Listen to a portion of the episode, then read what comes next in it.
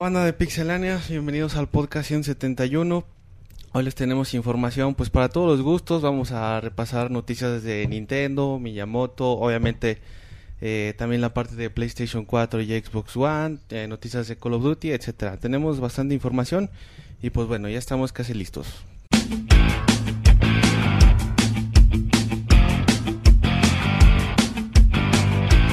Así inicia el Pixe Podcast, con la información más importante del mundo de los videojuegos. Quédense y diviértanse con nosotros.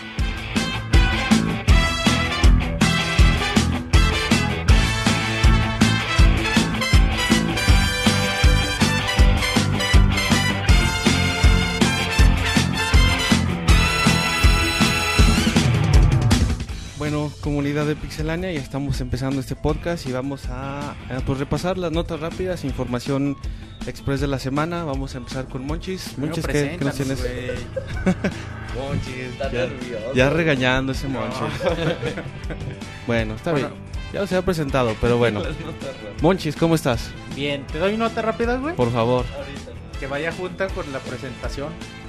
sí, güey. Y bien, güey, pues ya empezando aquí el podcast, muy contento porque porque acá porque ya no está Martín no no no un saludo a Martín donde quiera que esté.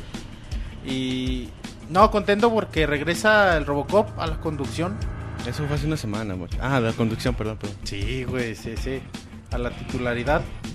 Y bueno veamos cómo cómo nos va nos va a ir bien. Va a haber reseña de Wind Waker Así que también eso está chido. Aguas con el Monchis. Bueno, Moy, ¿cómo estás? Pues aquí muy a gusto también que ya vamos a, a reestrenar este producción como quien dice.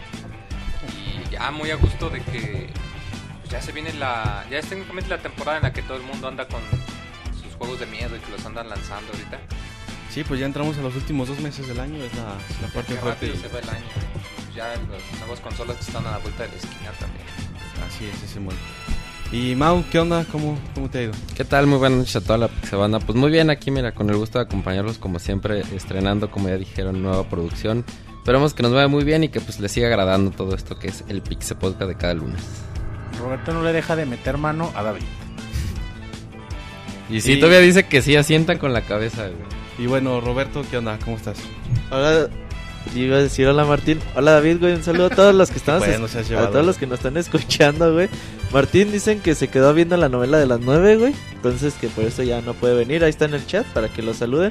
Eh, luego estará con nosotros ahí reseñando como Yujin dice, güey, que va a reseñar todo pinche Pacheco, Pacheco güey, como su apellido, güey. Eh, pero bueno, como dice Monchis, reseña de Wind Waker, uno de los juegos más hermosos de toda la historia, güey. Eh, que eh, a la tesorita y a Martín no le gustan, no sé por qué. Pero o sea, al rato vamos a hablar de ello. Eh, mañana sale Assassin's Creed, que en México se retrasó dos días. Y Battlefield y un chingo de cosas. Ya salió Batman y tenemos un chingo de información el día de hoy para todos ustedes. Así es, pues bueno, como Mochi se indignó porque empezamos primero con autos rápidas, pues ahora sí vamos con otras rápidas. La mejor información de videojuegos en pixelania.com. Muy bien, Moy, ¿qué nos tienes? Pues ya se sacó una actualización para Pokémon X y Y. Como recordarán, había un problema, se salvaba de, en, en, la ciudad de Luminose. En las partes de afuera el archivo se corrompía y no se podía continuar. Ya Nintendo lanzó una solución y pues solamente tienen que meterse al eShop y descargar la actualización correspondiente. El clásico bomberazo. bueno, Mau. Eh, excelentes noticias para los que disfrutamos Bioshock Infinite. Pues el paquete descargable, descargable de Burial at Sea eh, ya tiene fecha de salida. La fecha de salida está confirmada para. Este, ay, güey, se me movió aquí. Cabrón. Eh, ay, güey, se me perdió. ¿Qué pedo con la tesorito, güey? Como, es que borré la nota, güey. Bueno, creo que sale por ahí del 12 de noviembre, güey. Y va a salir a 15 dólares para PC, PlayStation 3 y Xbox 360. Y recordemos que vamos a tomar el, el papel de Elizabeth en la ciudad de Rapture, la, aquella mítica ciudad de Bioshock 1. Es, ese improvisando, ¿no? Bueno, sí, es el 12 de noviembre. Perdón, es que había borrado parte de la nota. Bueno, en fin. Y eh, Roberto, ¿tú qué, qué nos tienes de información? Bueno, eh, buenas noticias. Steam, güey, ya va a tener Icaruga. Y Karuga, uno de los grandes shooters de toda la historia, ya dijo este... Ah, ¿cómo se llama la empresa? Bueno, no importa, güey. Treasure, güey. Ya me acordé. Te extrañamos, Martín. Treasure, Treasure dijo que ya está, ya la aprobó Valve, güey, ya la aprobó Game Newell. Eh, pero dicen que no se entienden en japonés y en inglés, güey, que le está costando trabajo. Así que próximamente va a llegar el juego a Steam. Escuchen el Pixe Podcast todos los lunes en punto de las 9 de la noche en pixelania.com. Bueno, perdón, este bando de Pixelana, aquí el Roberto, como siempre, repartiendo culpas en vez de asumir su responsabilidad. Pero bueno, creo que ya quedó arreglado el problema técnico. Y ahora sí vamos a empezar con Roberto y sus notas. A ver qué nos tienes esta semana. Roberto? Ahora sí, güey, ya después de que tuve que arreglar los pedos, güey. Y De- primero nos Parándose el cuello, güey. arreglas. Lo- los pedos de David, pero bueno, ahora empecemos con una información que debemos de tener un poquito bajo reserva, pero pues de todos modos se las damos por si, por si algún día es verdad o por si algún día se desmiente. Eh, al parecer dicen que Nintendo tiene todo listo para lanzar 7 juegos en alta definición de Nintendo 64. El primero sería Super Mario 64, los juegos saldrían eh, a partir de 2014 en formato físico a un precio de 30 dólares. Digo, la información, la fuente de la información pues no es muy confiable, de hecho es un güey que se caracteriza por pues a veces decir cosas que no han sido pues muy ciertas. Pero bueno, interesante, güey, pues Super Mario 64 es uno de los grandes juegos también de la historia. En HD pues se- sería muy chingón. Pero no sé qué opine, por ejemplo, Monchis, güey. ¿Te gustaría volver a jugar juegos de 64 en alta definición? Sí, güey, pero estoy de acuerdo con lo que decía Sakurai hace poco. Ajá. que, que es mejor concentrarse en nuevos juegos que, que seguir haciendo esto. Está chido, güey. Ahorita les platico con Wind Baker. Está muy chingón. Y si fuera de, de 64 estaría todavía más chingón. Porque el cambio sería muy drástico, güey. A lo que conocemos, ¿no? Y sí, pero sí estaría padre, güey. Pero sí, yo me inclino más por la opción de nuevos juegos. Digo, Pero- ah, bueno, pero- eh, No, no, habla, Roberto. No, bueno, por ejemplo, es que hay de todos los estudios, güey. Hay estudios a los que les dejas juegos nuevos y hay estudios a los que no les puedes dejar nuevos juegos, güey. A ellos les dejas pues, los que hagan los remakes, como los que hicieron los, el Zelda Ocarina of Time 3D, güey. O sea, es que tú no, yo no te puedo encargar un juego nuevo a ti, güey. Sí, está cabrón. La parte ya lo mencionaba la semana pasada, ¿no? De la industria es ahorita- en estos momentos tan exigente en cuestión de dinero.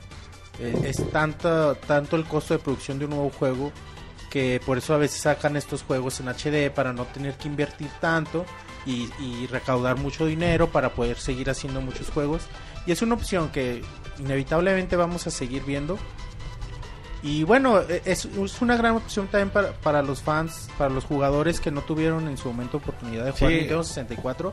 Hay juegos muy bonitos que, que valdría la pena que conocieran. Es lo que te iba a decir, es muy orientado a los fans. Yo creo que más de uno compraría estos juegos, aunque ya los haya jugado varias veces. Y sí, a, a mí no me desagrada la idea de volver a jugar varios de estos títulos. ¿eh? Yo creo que sí es una opción. Por ejemplo, una pregunta, Monchis. Corrígeme si me equivoco, pero no sé si puedas comprar en la Wii Shop del Wii U.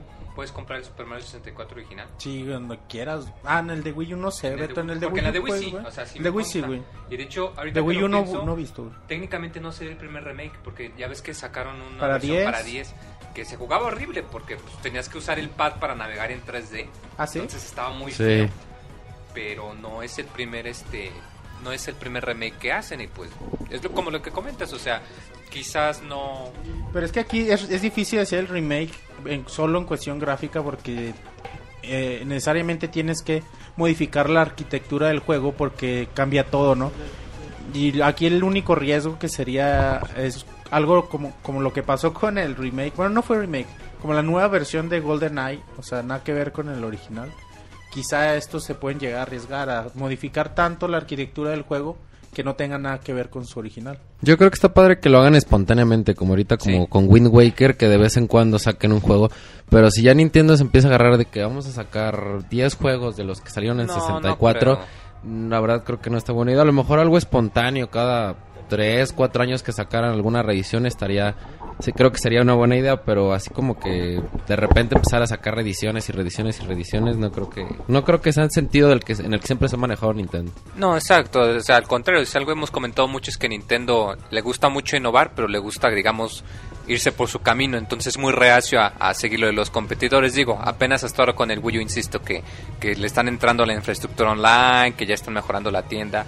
Así que yo pienso que sí, como dice Mau, que sí van a sacar más, pero va a ser muy esporádico. No creo si que se sacan- arriesguen a Si lo inundar. sacan, que lo saquen en digital y es aún más atractivo eso, ¿no? Un precio razonable en digital. Porque ¿cuánto Yo dijiste que físico. costarían, Roberto? Sí, ¿35? güey, 30 sí, dólares. todos, bien. Digo, de Eh, sí, 64, sí. pues los 7 juegos, pues ponle qué, qué juegos crees que estén. No, Los pero Zelda, están bien, Mario, Majora's Mask, Majora's, Mario 64, eh, Donkey Kong, Donkey Kong 64, ¿qué más, güey? pues los de Rare, No, Rare no, güey. Ninguno. No, Nada más Donkey Kong porque es la propiedad de Sí, Rare. Donkey Sería el único sí. que se podría hacer. ya, ya está. pues sí ya, güey. en realidad no. De hecho, de 74 el otro día me costó mucho trabajo escoger los 7 títulos, güey, que estarían en alta definición. Pokémon Snap. Pokémon. Pero ¿y ¿no sería mejor uno nuevo que usase el Wii U? Es que te Sí, digo, güey, es que no, más- O sea, es, es- no- es- no es es- fácil es- hacer nuevos juegos, güey. Esto es dinero fácil con un Bueno. gasto muy muy po muy pobre, güey. Bueno, pero pues eso vamos, todavía hay muchos juegos que no sacan en la consola virtual, por ejemplo, y es Sí, también güey, de dinero hecho, fácil. no hay muchos. Propiedad de Nintendo para 64, pues sí son muy contaditos. Sí, güey, 64 está muy jodido. Porque ahí, ahí sí Rare era la mano derechota de Nintendo y la mitad de los juegos chingones de sesen- de 64 Eran de son de Rare. Sí. Y pues está pues, Golden Knight, güey. Golden Knight, Blast Golden Corps. Perfect Dark, Kid for Gemini, Ah, Yes for Gemini. los Banjo Kazooie. Está bien feo, güey. Ah, está bonito. Los Banjo Kazooie, Banjo Banjo Kazooie. O sea, todos son de es Rare. de es Rare. Pero a ver, ¿y qué otra noticia tienes, Roberto? A ver. El muy conduciendo, güey. No, no, pues aquí echando la mano. Dijo, ya me cansé de David, a ver. Chino conduzco. y se vayan a la vez. Pásame las llaves, ron, ron. Ya para el otro podcast conduce muy. Pero bueno, hablando un poquito ahora de Play 4 y Xbox One. El otro día Shinji Mikami, creador de Resident Evil, le dijeron, oye, güey, pues qué onda, ¿tú qué opinas? ¿Cuál es más, qué consola es más potente, Play 4 o Xbox One? Dicen, pues saben que la neta paren de mamar las dos consolas. Dijo, güey. Ah, no es Qué grosero, güey. No, las mamar. dos consolas, Mamar, no mamar. Hashtag no mamar. las dos consolas tienen un poder idéntico, güey. Y ya lo habíamos dicho, pues las dos tienen arquitectura de computador, uno, uno es PC 82, se- 86, el otro PC 80, y- eh, 64. Eh, tienen la misma chingaderas, güey. Neta, por ejemplo, no es la diferencia que veíamos con un Play 3 y un Xbox 360 que la diferencia era abismal. Ahora, pues, no, tenemos máquinas muy similares en el mercado. Obviamente las capacidades aquí ya van a ser la diferencia, pues los servicios multimedia que puedan proveer a los usuarios.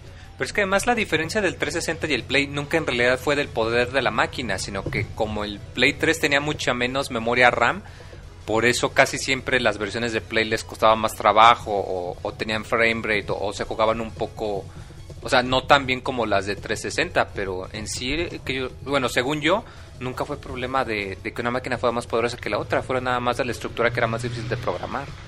Sí, aparte ahorita pues ya es programar en una es para es programar para la, la, infraestructura de una computadora, Sí, o sea, lo para las para- dos consolas. Entonces, recordemos que cuando no mostraron... una diferencia de hacer el port, digamos, de PlayStation 3 a Xbox 360 o viceversa. De hecho, me acuerdo mucho que cuando revelaron el Play 4 y que mostraron video, todo estaba corriendo en una computadora, precisamente ahora que lo comentas. Sí, y el, el Xbox One, bueno, tiene la, no sé si decir ventaja, pero tiene la diferencia que va a tener el procesamiento en la nube. Entonces también eso puede ser un punto a favor, no viéndolo exactamente como máquinas, eso le puede servir un poquito más a Microsoft. De hecho, en el E3 hubo varias eh, demostraciones de cómo aprovechaban este procesamiento en la nube y se veía como una... Sí, o sea, que no es solo almacenamiento, sino que en Sí, realidad lo va a usar. procesamiento, exactamente.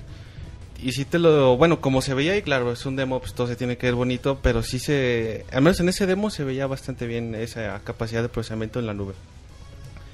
Y bueno, Roberto, nos tienen noticias de uno de tus desarrolladores favoritos, Capcom. Pobre Capcom, güey, cada día se, se está muriendo de a poquito en poquito, pero bueno. ¿Por qué se muere? Eh, el otro día le habíamos dicho que Capcom no tenía dinero para hacer un Street Fighter, güey. Dijeron, la neta no tenemos dinero para hacer un juego de siguiente generación de peleas. Pero el otro día dijo ¿Cuál? Yoshinori Ono, ¿saben qué? Por medio de su cuenta de Twitter, ¿Saben qué? La neta ocupamos un ingeniero, ocupamos un diseñador para juegos de peleas y sí, estamos haciendo el próximo juego de peleas de la compañía, güey. Le preguntaron que si iba a ser para la siguiente generación o que él dijo que no podía ser ni Marres, güey. Pero pues al menos Capcom está haciendo otra vez un juego de peleas que es bastante alentador. El otro día estabas haciendo como que apuestas, güey, en el Twitter con el Pixescroto. De que qué franquicia podría ser. Definitivamente, pues no creemos que sea un Street Fighter, güey. No, porque apenas van a sacar la actualización. Ajá. Definitivamente no creemos que sea Dark Starker, güey. Fíjate, hay quien dice que sería eh, el que sería una tipo como el Capcom All Stars, el que era que de todas las franquicias de Capcom que está medio gachillo el juego. El hay- Evolution Fighting. El Evolution Fighting. Y hay quien dice que, que ahora sí sería una versión buena. Que sea... eh, o sea, que sea como un Marvel, pero nada más con personajes de Capcom, que pues, no se metían en problemas legales de andar este Sí, pidiendo sí, sí, sí, permisos para personajes y todo eso. Digo, ha- hay que esperar. La neta, pues como que esto todavía le, le cuelga bastante. Pero pues sí es alentador que Capcom dijo, pues vamos a hacer otro juego de peleas. Hay que ver qué franquicia es. Y pues cómo chingados lo... Porque Pues ¿qué lo otra podría hacer, ser? Rebel Schools es de culto. No Street mames, Fighter. Alpha, tal ¿Tú, tú vez, cuál, pero cuál no... esperarías, Roberto? ¿Cuál franquicia crees que...? Neta está bien cabrón, güey. Pues es que si no es Street Fighter y no es Darkstalker, güey. ¿Qué más les O queda? sea, si acaso yo pienso que algo un poco posible sería un Street Fighter Alpha, pero aún así lo dudo mucho porque apenas van a actualizar el Ultra. Entonces, no, O sea, al menos que sean el Alpha 3 HD, güey. pero no será un juego nueva generación, o sea, No, sería- no, no. Él no dijo que era nueva generación, güey. o que sea una fran- o una franquicia nueva, ¿tú crees que se aventarían a No, no, no. No, tiene ¿verdad? que ser algo que ya... Puede Sí, ser, güey, el Street Fighter Alpha 3 en HD. Está muy caramba aventarse una franquicia nueva más como esta Capcom. Yo creo que si se aventan por esto, como dicen, se van a ir a algo un poquito más Comercial. seguro, entre comillas, ¿no? Porque pues, nada es seguro, pero algo que cuando menos tenga, como dice Monchis, un respaldo de una franquicia de renombre.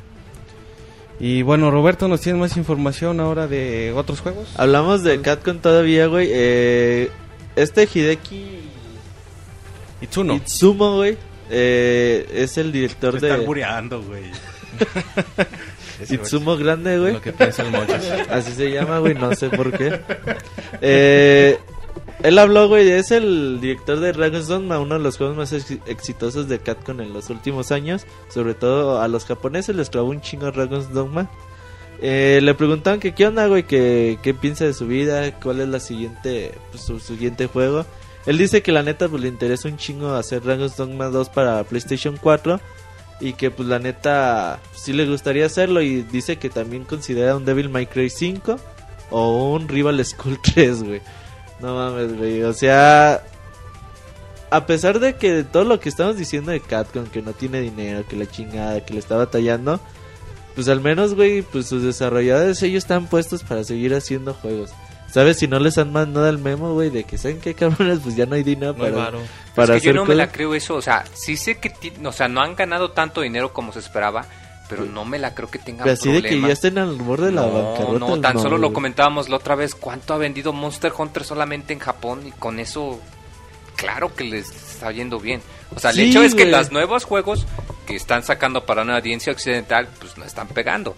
Pero de allá decir que ya van a quebrar Capcom, no me la creo. Todavía lo veo muy difícil, es una compañía demasiado grande. Están llorando mucho, güey. Pues quién sabe. Pues les está afectando su negocio y yo creo que van a terminar reduciéndolo significativamente. Ah, no, sí, o sea, de que si- les pega, le pega. Pero así de decir que va a quebre, no, o sea, no creo que sea tanto. Sí, yo también. Es, a mí se me hizo muy rara esa información, güey, porque. No mames, güey, ¿de dónde sacas cuánto dinero tiene en el banco una compañía, güey? O sea, y tan solo recordemos que si en realidad estuviesen en problemas, o sea, no seguirían dando tanto. O sea, acaban de sacar el nuevo Ace están anunciando los updates que le están haciendo a Monster Hunter 4, están haciendo eh, eventos, van a sacar la actualización de Street Fighter Ultra. O sea, si en verdad estuvieran en una situación tan difícil, yo pienso que le pararían a todos los proyectos y se concentrarían nada más en el Street Fighter, que es lo que le da dinero seguro. Hay que y si te comprar fijas, Street no es el caso. Aunque ya lo tengan tres veces, cabrón. Me voy a ir bien. ¿Vas bien a comprar mil copias, Roberto? Para Voy a comprar un millón de copias, güey, para apoyar a Capcom. Voy a ir bien pinche financiero, güey, pero algo que es muy cierto y que realmente el hecho de que vendas muchos juegos, güey, o el hecho de que tengas muchas ganancias de reflejadas, güey, no significa que la empresa esté bien. Porque puedes tener un chingo que diga, ay, güey, vendí un chingo, pero si no has cobrado nada de lo que has vendido por ciertas situaciones, es una parte. Ahora, mucho, por ejemplo, este tipo de empresas, los financiamientos que piden luego son muchos, güey. El estar pagando intereses, el estar pagando ese tipo de cosas, muchas veces uno va y dice, no mames, vendieron, no sé, 4 millones de Monster Hunter en Japón, güey. Pues sí, pero no, no, no sabes cuánto tuvo que haber pedido prestado esa empresa para poder pagar ese financiamiento del juego, cuánto tiene que gastar de mantener servidores, de mantener a sus trabajadores, de todo ese tipo de cosas. Entonces, el simple hecho de que un juego venda demasiado no significa que una empresa se encuentre sana. Pero entonces, si coincidimos encuentras- que también puede ser al revés. O sea, suponiendo que lo que decía Roberto de que Capcom tiene tanto dinero en el banco, o sea, el que tengas poca liquidez no necesariamente implica que no tengas lana. O sea, puedes Sí. tenerlo invertido en Sí. otros proyectos. Sí, sí, exactamente, exactamente. La bronca es que si está invertido en esos proyectos, pues es dinero que ya lo pusiste. Entonces, Sí, ah, y por más dinero que tengas en el banco, pues es dinero que a lo mejor ya está destinado a ciertos proyectos o a ciertos gastos. Entonces, eh, nada más, o sea, la cuestión va por no dejarnos guiar en cuánto ha vendido o cuánto, este, cuánto, a lo mejor vendió 6 millones de Monster Hunter, pues sí, pero a lo mejor esos 6 millones alcanzan a cubrir el gasto que tienes que hacer por algún préstamo, no sé, digo, la verdad nun- nunca he visto un estado financiero de, de esta empresa, pero sí es importante no dejarnos llevar porque, ah, si venden un chingo significa que tienen un chingo de dinero y tienen este para vivir mil años. No la verdad es que no la- las este tipo de empresas tienen otros otros gastos que no nada más es el desarrollo de videojuegos Bueno, pues esa fue la sección de negocios y vamos a las notas eh, Las con la notas tesorito. de la tesorito, que-. Mau, que se están manchando con los brasileños. Son las La- notas con todos los sudamericanos ¿Las notas qué? Las Suavecitas. notas Ah, suavecitas. suavecitas, eso. tesorito loca. Eh, bueno, seguimos un poquito acá con el, el pedo financiero. Y bueno, que como ya habíamos comentado en semanas pedo pasadas. financiero, güey. Como ya habíamos comentado en podcast pasados y en, en semanas pasadas, pues el PlayStation 4 en Brasil va a llegar demasiado caro. Y bueno, Sony salió a hablar al respecto de esto, ¿no? Eh, la semana pasada pues anunció que iba a llegar en 1800 dólares, que es allá, que es como por, a ver, te digo cuántos son. 1800 dólares Eh, como 20. 23.400 Algo así. pesos más o Como menos. comprarte unas dos, tres motos. Que son ¿no? como 2.600 reales brasileños. Una moto económica sale Sí. 10, 15 mil pesos. ¿Te gusta andar en moto, muy? No, digo, para comparar, para que se hagan una idea del Porque Roberto del te quiere llevar, te quiere pasear. Te quiere cantar la de menudo. Qué pedo, qué pedo. Entonces, ¿qué comentabas, de- Mau, de del precio? ¿La bueno, conversión? eh, eh, basándose en esto, en el precio, pues salió a ver el director general de Sony en Latinoamérica, que es Mark Stanley. Y pues salió a decir que la verdad es que sí, la verdad es que el precio está muy manchado, pero él, él justifica No que es. Que él justifica que es porque el, el 63% de este precio está destinado a compensar los gastos y los impuestos que se aplican al tener que importar la consola.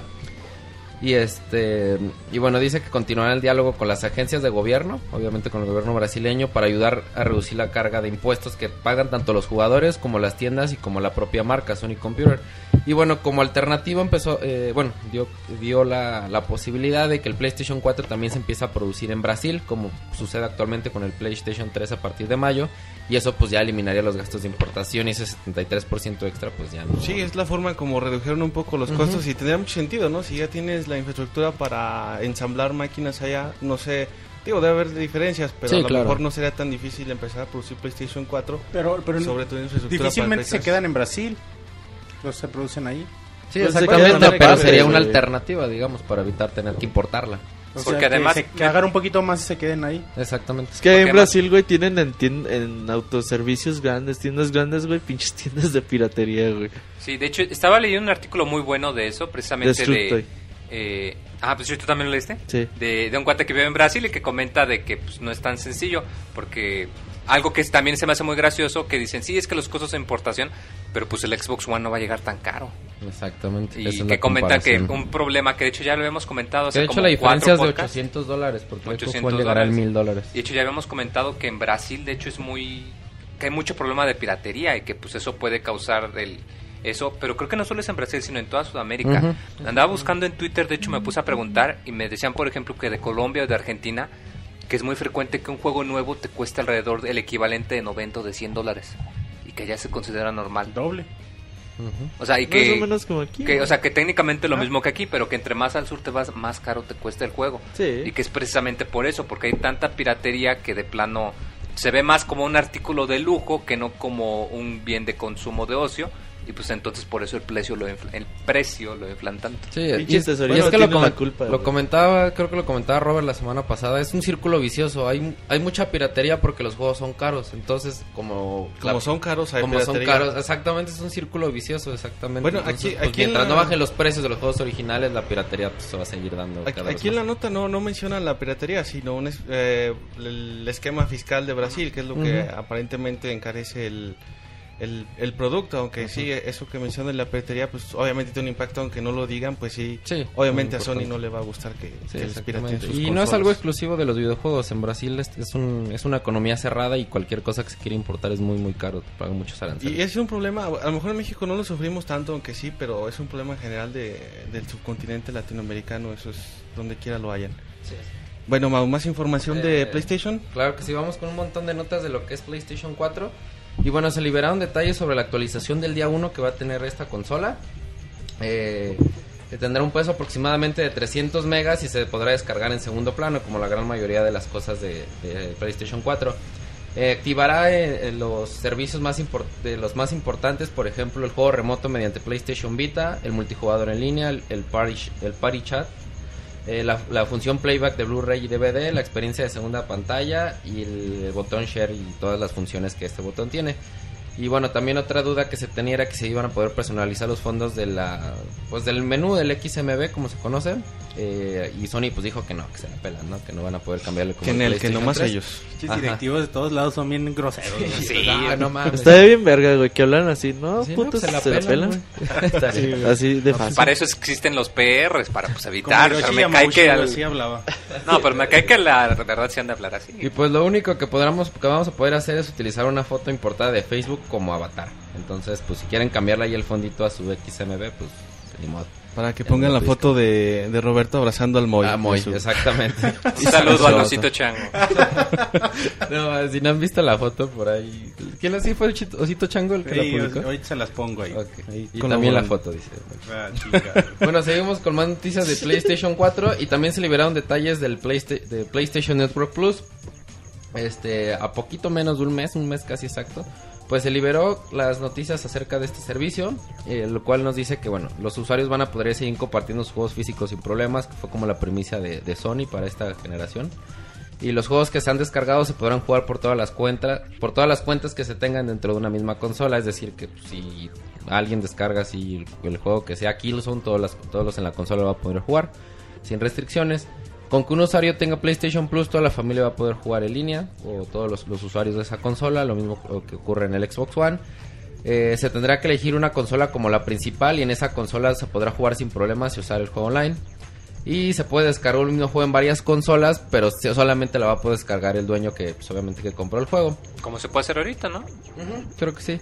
Y que, eh, bueno, una novedad que, que- que- bueno, no sé si sea novedad, pero que sí se me hace padre es que se van a poder jugar, el mismo juego se va a poder jugar en dos consolas distintas al mismo tiempo. O sea, si la, Como hoy en día, güey. no sé si hoy en día se puede, la Sí. verdad es que nunca lo he intentado, pero pues es... Me extrañé de ti, tesorito. Pues, es que no juego Play 3, Ay, ay, güey. Dices que los piratas no se pueden Es compartir. que los... Exacto, güey. es que los piratas no se pueden descargar, güey, en línea. Y bueno, este, esto es algo que se anunció referente al PlayStation Plus. Y más noticias de PlayStation 4. eh, las, bueno, las funciones que ya, que ya mencionamos que iba a tener en, el día 1. Que va a ser la función de Remote Play, como ya hemos comentado. Experiencia segunda pantalla por medio PlayStation Link. Que ese va a ser eh, mediante tablet, supongo. O PlayStation Vita, PlayStation Link. O la aplicación, la PlayStation App, que está en algunos dispositivos móviles. Sobre todo los de la línea Xperia, los celulares y tabletas Xperia. Eh, posibilidad de transmitir en vivo por medio de Twitch o de Ustream eh, y hacer uso de las capacidades de VR. Y otra cosa que va a traer es loguearse con reconocimiento facial gracias a la PlayStation Cámara, algo parecido a lo que hace este, actualmente. No sé si también lo haga PlayStation 3, pero Xbox lo hace con Kinect. Con Kinect, ¿verdad? Y que nadie lo usa, Esto del Remote Play lo querían implementar desde el PSP, ¿no? Pues de hecho sí, sí. Pero, o sea, ¿hubo algún juego que en realidad lo usara? Porque creo que nada más se limitaba al Metal Gear Solid 4, creo que puedes utilizar el, Sí, el robotcito de Otacon sí, con un sí PSP. Y en un juego de carreras lo puedes usar como espejo retrovisor. Pero Sí. fuera de esos dos, no sé si algún otro juego lo usó. Sí, yo también supe de contados juegos que tenían integración con el, el PlayStation, el PSP, perdón, y el, y el Play 3. Pero pues es una funcionalidad que yo creo que dos, tres personas lo usaron. Digo, no, no, le- al menos en el PlayStation 3 yo no le veía mucho mucho sentido a ver cómo lo implementan aquí.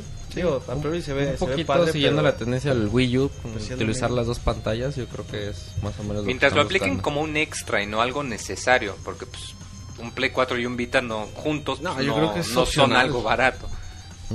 Va a ser opcional y en determinados juegos. No creo que obliguen a los desarrolladores a integrarte esa parte. No, yo creo que va a ser abierto para quien quiera. Bueno, perdón, Mau, sigue con la corriente de noticias de, de PlayStation. 4. Y bueno, la, eh, para completar esta nota, la función de suspender y resumir la consola, así como, bueno, ya no voy a decir nada. Eh, eh, no estarán disponibles en el lanzamiento de la misma y bueno, ya después van a ser añadidas en posteriores actualizaciones. Entonces, pues a los que querían nada más dejarla ahí durmiendo a su consola, pues todavía no van a poder al principio. Seguimos con noticias de PlayStation 4. Que es, bueno, habló Sony de los varios diseños que tuvo el DualShock 4. Esto fue por parte de Toshimasa Aoki, que es el jefe del el- de departamento de planeación del producto de Sony. Y dijo que, bueno, que se tomaron diferentes decisiones mientras estaba desarrollando el, el DualShock. Que los botones son principalmente los mismos, digo, no creo que no es una novedad, ya habíamos visto el Ya nos control. habíamos dado cuenta. sí. Aunque lo único que cambia es que pasaron de ser análogos a digitales. Esto que quiere decir que, bueno, antes como que el control detectaba qué tanto le movías a la palanca. o que este, Y pues ya dep- depende qué tanto se movía el, monito en este caso. Pero como se dieron cuenta que no era algo tan tan usado, pues lo, decidieron dejar de lado. Y lo único que más que recibió un poco de modificación es lo que, de- que ellos hablan.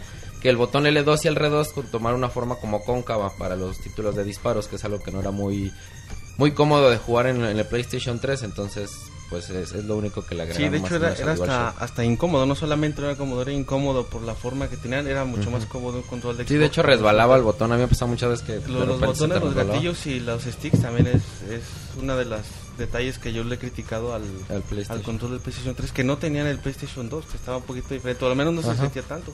Tal vez porque no se usaban tanto, ¿no? A lo mejor los juegos no lo requerían tan No, pero es que sí se siente muy diferente porque hasta si tú pones tu- el, el control en, en el piso o en una superficie plana, a veces se presionan automáticamente por la misma forma que tienen los, los, Ah, los gatillos. los gatillos, ajá. Ajá. Sí, re- redondeados hacia, hacia afuera. Y es una eh, como, como decíamos, Ujú. está muy bien que le hayan cambiado eso porque sí... Para que de los- sí se sientan como gatillos. Sí, exactamente. Y bueno, si tienen, por ejemplo, como juegos de salida Killzone y, y, bueno, los juegos que vienen como Call of Duty, etcétera, pues sí Roberto. son este ¿Qué juego te vas a comprar para Play 4, güey? Eh, no sé, de güey, no salida? lo voy a comprar yo. ¿No? Pues Killzone, güey, ¿cuál más? Pues yo creo que sí. Es que neta, güey, yo no veo cuál. otras No copias de ninguno, Killzone. güey. Neta, Tampoco de, X- pues de Xbox One me llama la atención Dead Rising 3. Sí, güey, y Y ya, Forza. güey, también. Forza, Bueno, si te gustan los juegos de los coches, es bueno. Y bueno, yo voy, voy a comprarlo por FIFA, güey, que es el único que voy a FIFA. comprar ahorita. FIFA Pero- para Play está ching. Pues es como una buena opción. No mames. Para ver los cambios, güey, sí. Pero te vas a comprar la... Bueno, ¿te compras la consola para jugar FIFA? No, güey, No. no, no, de no, no. manera. No, no, no. La verdad, pues es que no, para PlayStation 4 como que no hay ningún juego ahorita que, que logre llamar la atención. Que logre- No, de hecho es más... Yo siento que es más la novedad en sí de la consola que en realidad de los juegos que te van a presentar. Y de las dos consolas es lo mismo, salvo Dead Rising así. Pero todavía Xbox, aunque sean 3, 4 títulos, Sí, tiene güey. algo que ofrecerte. PlayStation creo que ni eso. Exactamente. Y bueno, justamente hablando sobre el control del DualShock 4, eh, comen- comentaba Sony, el mismo Toshima Aoki, que pudo haber sido parecido al control de Xbox 360. Esto por lo que comentábamos de los gatillos que son este pues esenciales para los, los juegos de disparos. Eh, lo que él comenta es que para los sticks análogos dice que hicieron una prueba para poner los sticks en la parte superior, ya que el Xbox 360 tiene los sticks en esa parte y tuvi- tuvieron la retroalimentación de que eso es lo que quería la gente para los juegos de disparos y que, eso es lo que le gustaba a los consumidores, ¿no? Por eso preferían los juegos de disparos en el 360, entonces bueno. eh, pudo haber sido eh, parecido al control de Xbox 360, realmente pues se quedó con la con la estructura igual de como, como es un dual, DualShock como lo conocemos, pero bueno, con ese cambio de los gatillos que creo que sí era sí era importante para el control, más que nada para este tipo de juegos, porque para otros no afectaba tanto, digo, juegos de carreras, juegos así de RPG, que son como los famosos de PlayStation 4, pues no era tan, tan, tan importante y tan necesario, pero para juegos de, dis- de, de disparos como son los que marcan la tendencia últimamente, pues sí era necesario un cambio en el control. Correcto, bueno, y pues... ya Ah, nada más perdón. para terminar, un chingo de noticias de, de Play. De Killzone Shadowfall, que dicen que pudo haber llegado a pesar hasta 290 gigabytes. o sea, 290 nada gigas nada más. más. Sí, nada más, ahí para que se les, que se les acabe su disco duro en para juego. que compren discos duros más grandes. Exactamente. El- ¿De el- cuánto va a venir, güey, el disco duro de los...? ¿De 500 500? de 500 Pues gigas. ya se hubieran chingado más de la mitad. Pinches en 8 juegos, güey. Te Sí, mamas sí, el también. disco duro, güey. Sí, porque son más o menos... Por ejemplo, la, la, la- la nota indica que Killzone va a pesar ya finalmente 40 gigas, güey. Entonces, en sí, en 8 juegos ya, más las actualizaciones que ¿Cuánto se tardarán en bajarlos? Pero era, era una imagínate aquí en México, Tienen que mejorar la infraestructura. era una bestialidad, ¿no? 290 gigas, pues que, que iba a traer Man, todos, sí, sí. todos los juegos de Killzone. Todos los juegos del Play 3, güey. va a traer. Todos los juegos de NES, güey, de Super. el Ah, no, emulador, es- esa es la versión que voy a comprar yo, güey. Es- esa es la, la versión La pirata. versión sacada. bucanera, güey. Y bueno, esto, esto lo comentó Michael Van der Leeuw, que es el director del juego, que tuvieron que pues, comprimir bastante la versión final del juego. Eh, eh, bueno, esto para esto los ayudó Sony, que se encargó de hacer librerías especiales, debido a que eran los primeros en enfrentarse a esta clase de problemas.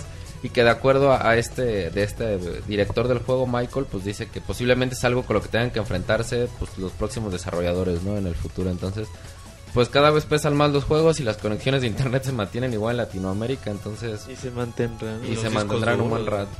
Sí, los discos. Yo creo que ya no como cuando salió el- el- la generación anterior que traían discos duros de 40 gigas y ahorita pues, yo creo que van a empezar en en 500 y van a acabar en Y, y los 4 o discos 5 duros van- terabytes. Van recuperando más este capacidad de almacenamiento, pero siento yo que se van quedando un poco atrás en cuanto al rendimiento de los discos duros. Ese va a ser el problema, pero pues habrá que ver porque, por ejemplo, yo un día lo comentaba con Martín, la, la generación, bueno, la que está a punto de terminar es totalmente distinta como inició a como terminó. Sí, le Esto- fue, aparecen consolas totalmente distintas. fue evolucionando rápido y como tú dices muy marcadamente. Exactamente, entonces pues también habrá que darle el beneficio de la duda a esta generación que, bueno, con las actualizaciones en línea. Sí, pues recién modos. empieza, ¿no? Es pronto para Sí, hacer juicios, pero Pero bueno, si querían bajar su Shadow eh, Shadowfall en 290 gigas, pues ahí Pues sí cuatro tener un meses para que pudieran estrenar su PlayStation 4. con conexión de modem.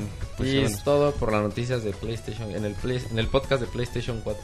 Perfecto, pues ahí están las notas suavecitas y vamos con Monchis que va a hablar de pues de su fuerte de Las notas noticias de, de Nintendo. No, vamos con Monchis primero. Ah, ok. Monchis, ¿qué onda? Sobre todo de Super Mario 3D World que, bueno, le han, han estado preguntando mucho por el juego en la, en la semana y se generan un montón de noticias al respecto.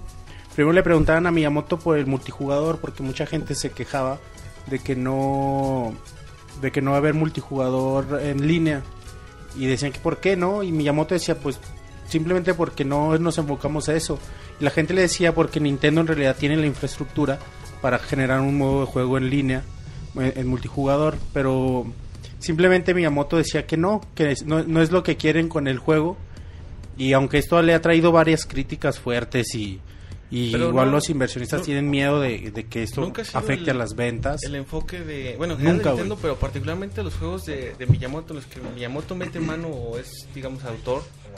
sí güey está eh, Pikmin No, nunca han sido orientados al juego online. Entonces, a lo mejor tú dices, bueno, sí, ¿por qué no? Si tienes la infraestructura, si puedes. Pero yo siento que es parte de la esencia de los juegos de. Sí, de es la Mario crítica de, la gente, güey. Pero es sí, Nintendo cuida mucho sus franquicias. Mucho, mucho las cuida. Y Nintendo con este juego, como con la, su gran mayoría, pretenden eh, otorgar al, al usuario, al jugador, una experiencia. Y quieren otorgarle esa experiencia de la manera que la plantean. Es por esto que no, que simplemente no, no agregan el juego en línea porque esto no va con la experiencia que ellos quieren Monchis, pero tú, tú como, bueno, A mí no me importa, A güey. todos nos gusta Mario, pero tú como fan y experto en, ma- en temas de, de Nintendo, ¿no crees que Nintendo debería abrirse un poco a este a esta modalidad? O sea, a lo mejor no, no explotarlo como lo hacen otras franquicias, pero Ah. cuando menos empezar a, Es a tantear ese De terreno. hecho, Yo de hecho que los juegos de Nintendo menciona, nunca han güey. necesitado el juego en línea. Pues no. Nunca lo han necesitado. Por ejemplo, el, el Brawl Bueno, lo de- el Smash Bros. pero- Brawl lo tenía y realmente era medio molesto porque al principio era muy lento para jugar, güey. Y era mejor agarrar cuatro compas, güey, ponerte a jugar. con agarrar cuatro También compas si de lo- la calle, güey. y a jugar. También si, lo- si lo implementas mal, pues está claro que prefieres no tenerlo. Pero Ajá. digo yo que si tienes la infraestructura, tienes los medios para hacerlo, ¿por qué no pensar en, en explorar esa, esa oportunidad? Aunque, vaya, no sea esa tu carta de presentación, no sea eso lo que le ofrezcas al jugador, pero tenerlo como un, un complemento a, a tu experiencia que, que mencionabas. Monchis. Claro, y Nintendo lo tiene presente, güey, porque en realidad ellos dicen, Miyamoto dice que no descarta la posibilidad, si quizá en 10 años ell- ellos ya no ya no creen importante que los jugadores compartan en, en la misma habitación jugar. Y, y si esto ya no les importa y quieren otorgar una experiencia diferente, pues ahí lo podrían O implementar. sea, Nintendo dice, vamos a hacer la cosa más familiar, más personal, en vez de Ajá. que cada quien esté en su lado. Es, sí, es lo que pretende Nintendo con este juego y es como lo plantean. Y Pin- punto. pinche Nintendo, güey, no quiere hacer online, güey. Digo, te vende la idea muy chingón de, no, mira, es que para que juegues con tus hermanos y la, la neta no les cuesta nada implementar en online, güey. Y es algo que ya debería tener desde New Super Mario Bros. Wii, güey, en el 2009. Pero es que la neta, tú sí te ves jugando un Mario Online. Pues no, güey, pero... Es que es raro, güey. ¿Cómo, cómo- por ejemplo, el New Super Mario, ¿cómo vas a jugar con un güey quizá no tiene tu nivel? ¿Y cómo lo troleas? Un güey que no tiene tu nivel, en ese Mario, ¿cómo lo troleas? Pero, por ejemplo, te podrías, jugar con... No, no, no. o sea, de, de con quién juegues. Sí, ¿no? güey, o sea, puedes jugar con amigos. de veras jugar cooperativo. con amigos o con güeyes X, Si güey. juegas con Roberto, pues este No, te pues va a valer madre, güey, no te Pero de todos los modos, segundos. pinches va a es una opción que... con Robert, güey. Lo van a banear. Pero es van a una, banear. es una opción que debería traer, güey. O sea, a lo mejor yo no la uso, güey. Pero es una opción que debería traer, güey. Para la gente, güey, que le trae No, por no quiere prostituir más sus franquicias, güey. Pero eso, eso no es prostituir la moncha. Yo digo que teniendo la Es oportunidad, ahorrarse un varo, ¿por qué güey. no empezar cuando menos a explorar esa posibilidad? A ver cómo te funciona. Igual a lo Y lo, mejor han, no. lo han explorado con otros juegos. Quizá por ahí es Nintendo que ve Nintendo la reacción de la gente y todavía no se animan a dar el paso con sus franquicias más fuertes. Es que también hay que pensar en online, en el tipo de juego. O sea, por ejemplo, lo- vuelvo a lo mismo. O sea, un Mario en línea, la neta no lo veo. Pero si me dices, vamos a sacar el nuevo F0, van a ser 30 corredores y se puede jugar en línea. O un Star Fox, Bueno, esa sí te la estás creo. hablando de un juego, de un tipo de juego Ahí está Mario. Kart, a huevo necesita y está o sea, yo pienso que esto... Mario Kart es un ejemplo de franquicia de Nintendo que funciona muy bien. Sí, o sea, Es que no es obligatorio un juego en línea, güey. El Yo- yo Smash, el Smash es yo pienso que va a ser muy bueno este, este nuevo Smash que viene en Pero, línea. fíjate, yo pienso que tiene que ver lo que dice Mau, que no es obligatorio el juego en línea. Yo pienso que muchos de los que opinan de esto es gente que no está acostumbrada a los juegos de Nintendo. O sea, que ven videojuegos y que piensan, no, pues si Sony se conecta en línea y el Xbox se conecta en línea, pues el Wii también se tiene que conectar en línea. O sea, yo pienso que es gente que no... Sí, que lo, lo compara con la competencia. y dice, Sí, o sea, volvemos ¿por a lo mismo. como la gente, no? como la gente que dice, es que no manches, las aplicaciones de los iPhones que cuestan un dólar, los, el Nintendo 3DS se va a extinguir. Y pues no, o sea, son mercados totalmente Sí, distintos. son Sí, güey, son mercados diferentes. Y es cierto, güey, los juegos de Nintendo o son para jugar en familia o son para jugarlos solo. Es Sí, difícil. sí. Hay, hay- son contados, ¿no? Los juegos party de Mario. Por ejemplo, Pokémon, el agregado en línea sí le da un, un Sí, muy buen eh, claro, plus. güey, claro. Entiendo la parte de la tradición de que, bueno, nosotros que somos de la generación todavía local, pues es como lo común eh, jugar tú en tu consola o con tus primos, etcétera. Pero yo digo que, ¿por qué no pensar en, en abrirse a estas ¿Qué posibilidades? pedo con Pixel? y su show, güey. a ver. El show de la Rubber. A ver, Monchis, ¿qué andan diciendo el Chado? Porque ya se No, alocaron. pues, pinche Pixescroto. No, es- está muy fino hoy. Que vamos a hacer el Pixescrote y yo un programa que se llama El Show de la Verga, güey. Ah, cabrón. Para... Compartiendo gustos, ¿no? Para que se sientan a gusto, dice. Le vamos a hacer... Un saludo si nos escuchan cenando con su familia, Es que de niños chiquitos. el show de la verga, güey, le va a hacer competencia, sácame de una duda, güey, de, de Martín Pixel, güey. Entonces, es eso, güey, más o menos. Ah, bien, güey. Estos chavos que se ponen a jugar a A cada rato. ¿verdad? en vivo, güey. En fin. Bueno, eh, Monchis, hay más seguimos noticias seguimos de, con, con, de con noticias de Miyamoto y de Gal- y, perdón de de, New Super, de Super Mario 3D World y le preguntaban a Miyamoto por la posibilidad de seguir creando juegos de la serie Galaxy, ¿no? Él dice que serie. Él dice que en realidad eh, hubo una discusión, hubo muchos planteamientos con la salida de Wii U para ver cómo iba a seguir funcionando la las franquicias de Mario, como cuál era el siguiente paso. El paso fue este, llegar a este medio entre los juegos de, del New Super Mario multijugador con los juegos Galaxy, hicieron como una mezcla y el resultado fue este, y que este es como un punto de partida para el futuro de las franquicias de Mario. Y, y bueno, también él menciona la que este juego se hizo así porque tomaron en cuenta las capacidades eh, de alta definición de la consola, que es algo con lo que nunca habían trabajado y que les está permitiendo crear muchas cosas diferentes, como ejemplo las tuberías transparentes, que bueno, de otra forma no, no las hubieran podido hacer, y que son ideas que les van surgiendo para seguir agregando cosas a, a la franquicia, aunque sí deja muy claro que no han descartado la posibilidad de, de un nuevo juego en, con la serie de con la línea del Galaxy, lo cual es muy bueno. Sí, lo- los dos primeros juegos, bueno, a mí en lo particular el segundo fue el que se me hizo mejor, pero sí, yo también esperaría no muy eh, vaya, en un futuro cercano, mejor dicho, eh, un nuevo juego. Estaría muy chido en un Wii U, igual con alguna, bueno, seguramente lo traería integración con el, el tablet y todo esto, podría estar muy chido. Y, los, los Mario Galaxy se caracterizan por ser muy creativos en, el, la- en los niveles, en los modos de Sí, juego. Todos los juegos de Mario se caracterizan por el diseño de niveles y Y, y con la tablet yo digo que les daría muchas posibilidades a los desarrolladores. Sí, puede ser algo muy chingón. De hecho, Mario Galaxy 2 es mi juego favorito de Mario de la historia, güey. De toda la Está historia, increíble, Es mi top- güey. Es mi top 3, güey. ¿Cuál, güey? Está en mi top 3. Es que está increíble, güey, el 2, puto juego, güey. Sí, es muy bueno. Lo, El- lo a la tesorita no le gusta. Claro, güey, un chingo con de todas las veces, güey. estrellas. Nah, hizo Todas, como güey. 10, güey. Como 10 estrellas, güey. Así ya. como...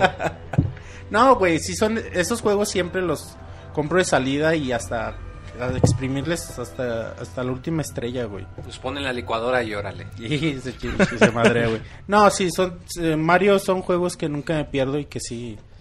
Oye, manches, y el 3D World se ve increíble, güey. Sí, Neta. Yo pensé, yo cuando lo anunciaron dije, pues chingón, güey, pues aprovechan el tema de Super Mario 3D Land, nuevos niveles y ya, güey. Pero y lo juegas en el E3, güey. Nintendo hace demos bien culeros en el E3, güey. Es muy raro que los juegos de Nintendo estén chidos en el E3, güey. Y pues ya, güey, lo juegas y todo normal. Pero ya después con el paso de los videos, con, cuando ves todo lo que trae, los niveles, otra vez la pinche creatividad que tienen, dices, no mames, güey, ya me muevo por jugar este juego, güey. Neta sí, güey. Y, y es precisamente lo que dicen, güey. Y lo vemos en los trailers.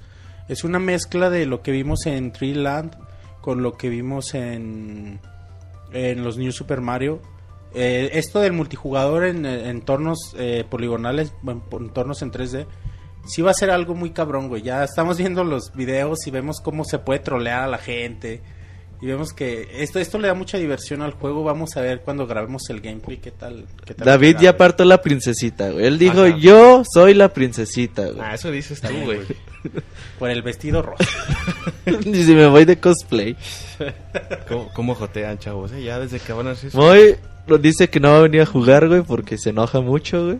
Lo haces enojar tú, güey. Pinche ¿Cuál se Moy, güey, ese El día dije, me próximo va a partir. la- sí te va a meter un Sí te va a agarrar madrazo, madrazos, güey. Y la tesorita esperemos que no se enferme ese día. güey. Ay, no mames, es ese día me estaba muriendo, Ey. güey, no mames. Bueno, eh, Monchis, noticias Ya, de... ya so- sobre Mario Galaxy ya quedó. Y también habló Eiji Unuma ahora de, de Legend of Zelda, el juego nuevo de Zelda para Wii U. Él dice que quieren, quieren explotar el Gamepad al 100% y de hecho lo afirma que lo va a explotar. Él pone ejemplo a Wind Waker, dice que en Wind Waker tenían limitantes por obviedad porque es un juego de hace más de 10 años para, para poder usar la tablet. Ya ahora en, en un rato más les comentaré en la reseña cómo se usa. Pero es muy bueno su uso. Y, pero aún así dice que el nuevo juego de Zelda para Wii U, el uso del Gamepad va a ser aún mejor y la experiencia con esta con el Gamepad va a ser increíble. Sí, pues Y ya... yo al- sí le creo a uno. Perdón, ya, ya al ser nativo entiende uno que va a ser más fácil la implementación, ¿no? Y el, la, de, de las ideas que tengan ellos en, para el juego. Pero Ajá, y- es que... ah, no, perdón, Monchis. No, va. No, pero es que si te fijas, además eso no es raro. Como que Nintendo cuando eh, hace el diseño de los controles, si te fijas, de alguna manera lo hace pensando en los juegos de su franquicia que van a sacar. Porque, por ejemplo, si tú ves el control de 64, te das cuenta que pues, lo crearon para el Mario 64. O sea, la Sí, güey. posición de los botones. Igual, por ejemplo, Luigi's Mansion y agarras el control del GameCube o el Mario Sunshine. Igual se siente igualito. hecho, igual Eh, uno Wind que, se- Waker, uno güey. que me da mucha risa, de hecho, el Metroid Prime, aunque empezó en el GameCube, si tú juegas la versión de Wii, lo agarras y, y se siente excelente. O sea, sientes como si el control de Wii lo hubieran creado específicamente para eso. Pero o sea, sí, yo pienso bueno, que pero no es raro. En, en esa versión de Metroid sí se me sigue siendo mejor el GameCube, el control de GameCube. No, no, o sea, no digo que uno sea mejor que otro, pero digo que agarras el Ah, control de Wii cómodo. y sientes que el control de Wii Claro, está güey. hecho exacto es, para es eso. como el, ah, el remake de Ocarina of Time para el 3DS, güey, se siente increíble. Sí, si te ves como que es una constante, o sea, que procuran que el control, como precisamente como es su propia franquicia, pues tienen que mostrar o tienen que eh, alcanzar todo el potencial para pues dejar como quien dice la marca. Y para que, pues, cuando pa- un igual- desarrollador saque un sí, juego, vea, pues mira, puedes hacer esto, puedes hacer esto, puedes igual, hacer ajá. esto. Igual se siente con Wind Waker, en un momento les platico. güey. Y bueno, hablan, no sé Hablando qué- de no, no. Zelda Wii U, güey, que ya dijo Numa que E E3 2014 lo vemos. Ajá, bueno, a- ahora mm, también salió una noticia. Me la salté, güey. Ajá, no, güey, es, es, pase- es parte de lo mismo. Dice que tenía para estas últimas visitas que hizo Alemán en Nueva York, que quería hacer anuncios más, más pesados de, de Zelda, este, el nuevo Zelda para Wii U, pero el tiempo no le alcanzó por estar preparando la presentación de A Link Between World- Worlds y, y por eso no lo hizo, ¿no? Pero, pero dice que en cuanto llegue a su oficina se va a poner a trabajar, a ver si alcanza a tenerlo para el E3, güey. Seguro, güey. El E E3 2014 va- se va a anunciar Zelda Wii U, güey. Y ya que no quería ir, güey. Y ahora sí ya me dieron ganas. Sí, güey, es que ese pinche anuncio. Pero a ver si hacen conferencia. pues. Es, es lo que te iba a decir, pues va a haber conferencia. Pues depende, güey, Tiene- que tengan para anunciar. Si no, si son en Nintendo Direct, pues de aquí, güey, ya. sí, güey. Sale la misma chingadera. Pero cada año dice que no quiere al E3 y siempre termina yendo. Sí, güey. ¿verdad, Es- esa pinche historia ni él se la cree, güey. A dormirse a las Ahora vas a ir con la tesorita, David. ¿Qué? Ahora vas a ir con la tesorito. Ya para que te lo lleves al motel. Vas a ir, güey. No, no, ¿a quién engañas? Ay, ni tú te la crees, Robert.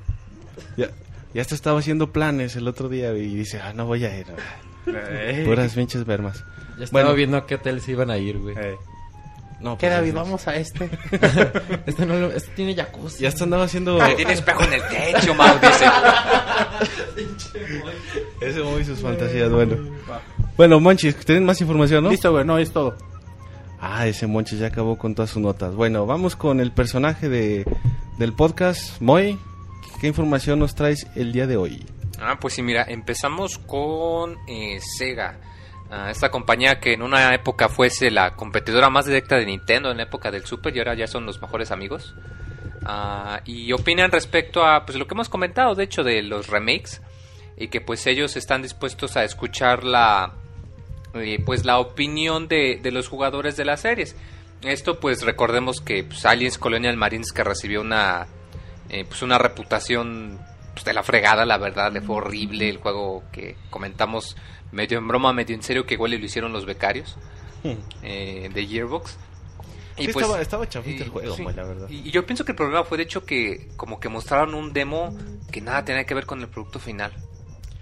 Igual y sí, fíjate, ¿eh? Porque, hasta, porque hasta leías reseñas y te, saca- te sacabas de ondas porque ah, chis, esto no pasa en el Yo, juego. yo cuando vi el demo luego no tenía grandes expectativas, pero sí esperaba como que una cosa, como tú dices, un poquito diferente, cuando menos no tan, pues como tan al vapor, no sé cómo llamarle. Bueno, continuamos, perdón. Y bueno, pues eh, comentando en una entrevista con Silicon era el productor de Sega, eh, Yosuke Okunari, pues habló de la importancia de que pues a la hora de hacer un remake es importante hacer algo bueno y ya que pues eh, lo que hará la compañía pues va a depender mucho de lo que los fans les hagan saber. Recordemos que de hecho, aunque hoy en día pues pensamos que todo lo que tiene que ver Sega es con Sonic, pues no es cierto, o sea, tiene muchas franquicias que pues la verdad ya han sido eh, olvidadas bastante pero pues, que no no sería raro pensar que pues buscaran entre su catálogo de cosas sus viejitas como quien dice que sacasen algo nuevo.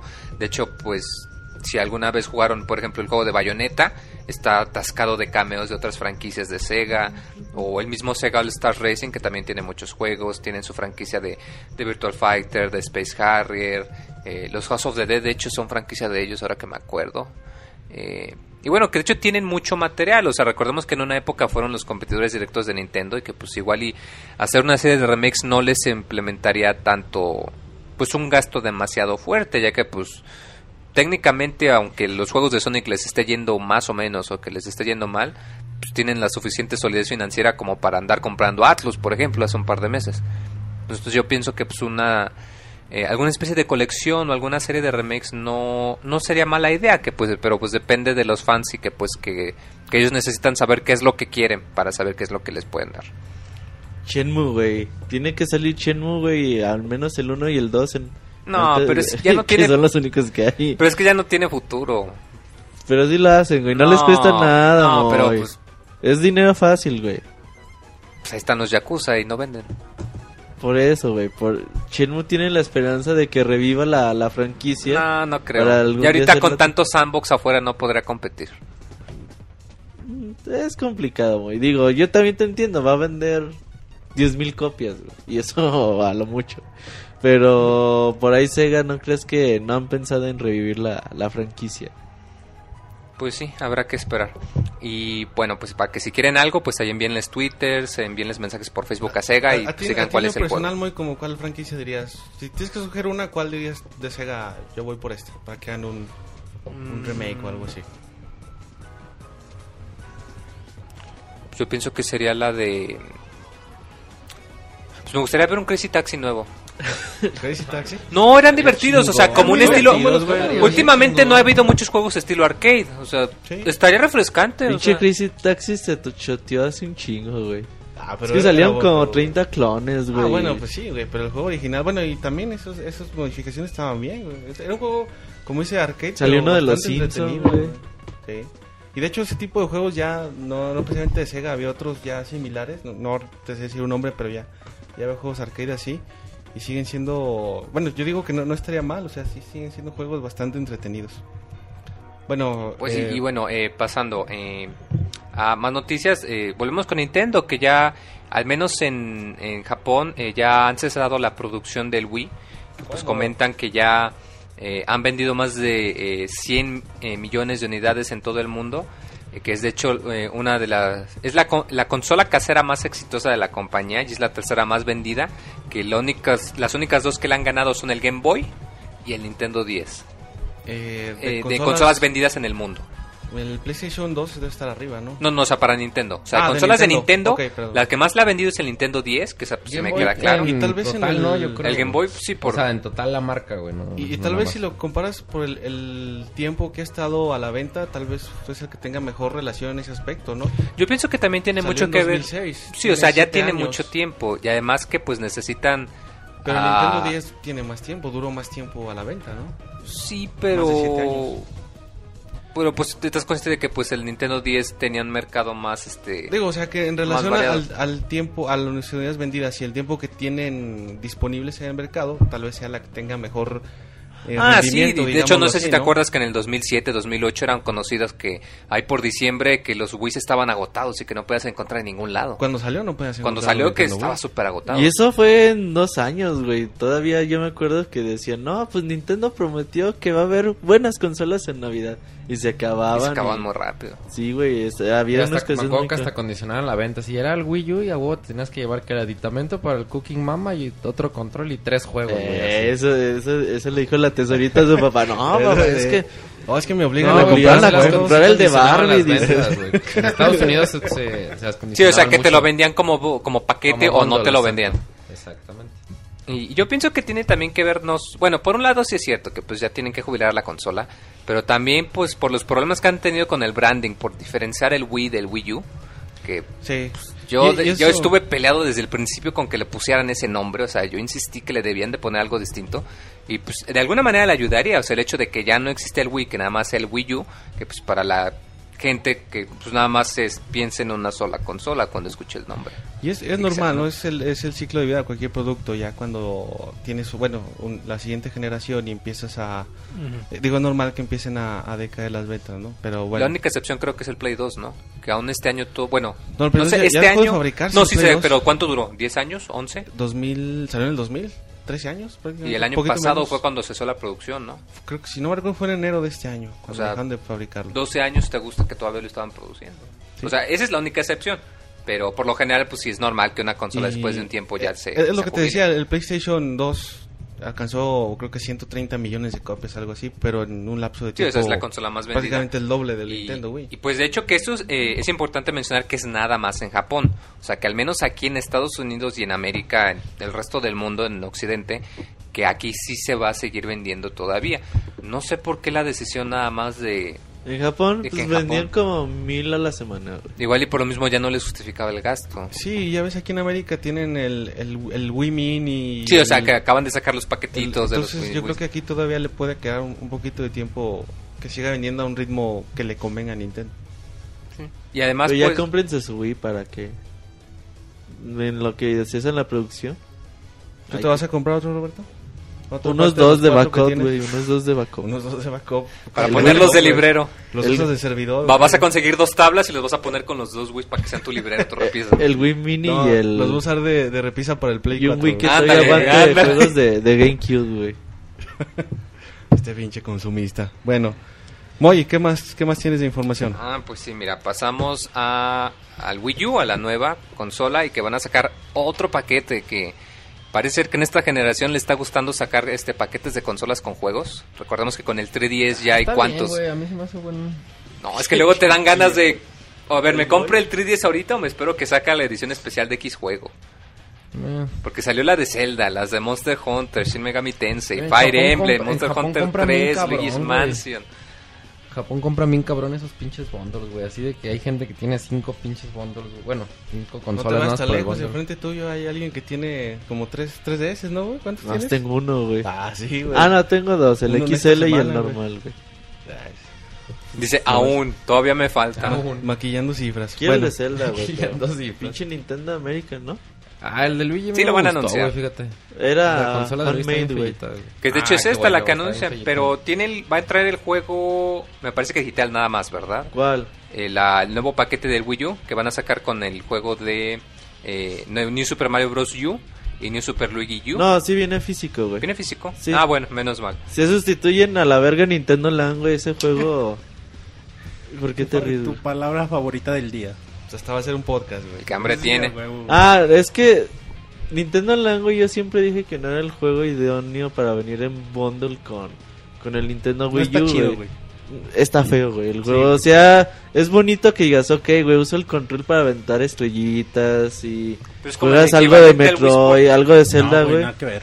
pero neta, no está chido, güey. Wii No. Sport estaba muy chido, güey. Sí, güey, Wii Sport es un juegazo. No, me refiero a que es el güey. equivalente. Wii Sports tuvo la ventaja de que, bueno, venía con un nuevo control y era una forma de presentarte el nuevo sistema. Por eso, de- o sea, yo pienso que Nintendo. Land lo hicieron esto porque quieren idea, mostrar güey. lo que podía no ser Pero el no Gamepad, pero no les güey. quedó. Pero No, no, no, alcanzó el nivel de Wii chido, güey. Y mira que Wii Sports era un juego bastante sencillo, pero y son así- cuatro minijuegos y los y son muy rápidos. Sí, o sea, por eso que digo muy sencillos los juegos, pero ¿Cuál es tu juego favorito, güey, de Wii El Sports? tenis, güey. ¿Sí? Bueno, el de box. A No, el- güey, el de box me privaba. Fíjate mucho. que el- A mí el de béisbol, güey, me gustaba un chingo. Ah, el de béisbol. Los- Y los el juegos de el- chingón. Los juegos de práctica también estaban bien divertidos. Había uno de béisbol. Sí. Que tenías que hacer a- home runs, güey. El de boliche, El güey. Ah, los de práctica. Porque los de ese se box podían turnar varios con un solo Ajá. el de boliche El de tenis había uno que tenías que regresar este la- las este En una pared hacer azul. los, los reveses y, y atinarle a, Ah, a estaba bien perrón, güey. Y bueno, este paquete de Wii U eh, va a tener costar 300 dólares, que de hecho ya es el precio para el paquete. Y es el precio normal. Sí, o sea, ya va a ser el precio ya después de la reducción. Es la consola de 32 GB, ¿verdad? Ah, ok. Y bueno, pues para que si están pensando en un Wii U y les gusta Mario y por alguna razón no se lo han comprado, pues aquí está la opción. Ah, también eh, lo que comentábamos de la nueva manera que va a funcionar la PlayStation Network y es que a partir este durante solo el día de lanzamiento parece ser si ustedes tienen su consola de PlayStation 4 y se conectan al PlayStation Network van a poder utilizar su nombre real como identificación Ah, no sé por qué harían esto se me hace pues ah, Pues por si diga- quieres, digo. no, si- no, digo, hasta arriesgado, digo. Es- la regla ajá. número uno es que no Es utilices como tu información personal. Tener un poquito de privacidad, ¿no? Sí, o sea, Exactamente. Pero ya cual- cualquier lado pueden sacar tu información, güey. O sea, Sí, güey, o sea, nada más es porque... Ah, no, sí, pero pues sí, para qué arriesgarte y poner Pero, una. Si ya lo hacen por más? ti, ¿para qué lo haces tú? Si tienes en la consola nada más a la tesorito, al Monchis, a, a David, pues te pones Moisés. Si tienes así a la banda, güey, pues ya te pones Pixemoy, güey. Pues sí, pero se me hace raro que Ay, poner el, el nombre completo. Ay, mamachita. ah, sí. No, no, ya soy el Pixemoy. Eh, pero sí se me hace muy raro que, que sea nada más en el día de lanzamiento. O sea, como Ah, si pues es fuese algo que, así. que mucha gente busca. Pero estás consciente que pues, alguien que se compra un Play 4 de lanzamiento pues, no es alguien que se pone Juan Pérez, es alguien que se pone eh, Super Shooter 77X, no sé. Sí. ¿Cuál es tu nick, Moy? Pixemoy. Cuando juegas. Ah, ¿y antes? ¿De PlayStation Network? Antes de que fueras Sí, de hecho, pongo Pixemoy. el- ¿Pixemoy? No, sí, de hecho puse Pixemoy, ahí estoy, Pixemoy. Ah, Por pues, eso, antes de que fueras Agreguen a. Pixemoy como amigo. Y es bien malo para jugar Street Fighter el Moy. Sí, soy malísimo. Pero malísimo, güey. ¿Cómo- ¿Por qué? ¿Qué, qué hacía? ¿O por Juego qué con Dan. malo? Nada, güey. No, No, hacía nada. Se quedaba Sí, parado recién sí. mi, mi- mi mejor jugador es Dan, y aún así soy malísimo. güey. sí, no, güey, para- si, si quieren levantarse el ánimo, avísenme, yo Ah, juego. yo, yo les levanto el ánimo, pinche Moy joto, güey. O sea, perdiendo. porque- Ah. ah, ah, bueno, pues. el no, otro día el. Moy dijo un autogol bien cabrón. Ah, ¿Cuál, sí, lástima ¿Cuál, que lo dijo ya, ya que lo dijo off the records, güey. Se- Será el autogol misterioso. Ah, Moy, ¿les vas a contar? No. No, en el podcast 200. Ok, Ah, ya dijiste. ya estás. Y bueno, ya la última nota camaronera, y es que, ah, precisamente hablando de los juegos de lanzamiento, y es que Electronic Arts y DICE, los que se encargan del motor eh, Frostbite 3, le hace Battlefield, Mirror's Edge, etcétera, ah, van a tener 15 títulos que van a trabajar con el nuevo motor. Ah, entre ellos, pues los más este, notables son eh, Need for Speed Rivals, Dragon Age Inquisition, Star Wars Battlefront y pues el que más me emociona, Mirror's Edge 2. Ah, estos juegos eh, van a ser, pues, en, me parece que algunos de hecho van a sal- eh, estar en, no el lanzamiento, pero sí en durante los, los primeros meses, no estoy del todo seguro. ¿Con XG? Eh, para, no, o sea, para ambos, tanto para Play 4 como para Xbox One. Ah, no sé, por ejemplo, ¿ustedes cuál juego les emocionaría más de esta lista? ¿De esos? Pues Dragon Age 3, güey, se ve chido. A ti, Mau. Ay, cabrón, ¿qué pedo? El A ti, se- Monchis, ¿qué juego te pistolas. emocionaría? Perdón, otro- ¿qué pedo, güey? en otro Dragon podcast. Age también, güey. Estaba, estaba escuchando el... ¿O el nuevo Mass Effect? ¿Tú, ¿Tú dijiste Dragon Age, Monch? Yo, Mirror's Edge. Ah, Mirror's Edge. Yo- yo es Tú dijiste por el Dragon mundo Age, abierto. Dragon Age. Monchi, ¿tú también Dragon Age? O, Fíjate, Mirror's Edge, nunca lo he jugado, güey. Pero últimamente que he Monchis? estado viendo videos del primer Mirror's Edge, se me antoja un chingo, Está güey. chido. Es muy bueno, digo, güey. Monchis. es que es muy muy cortito, es lo gacho, pero pues por eso, con más razón, el 2 de mundo abierto sí se ató. el Mau. Mirror's Edge, güey, porque fue el único que escuché.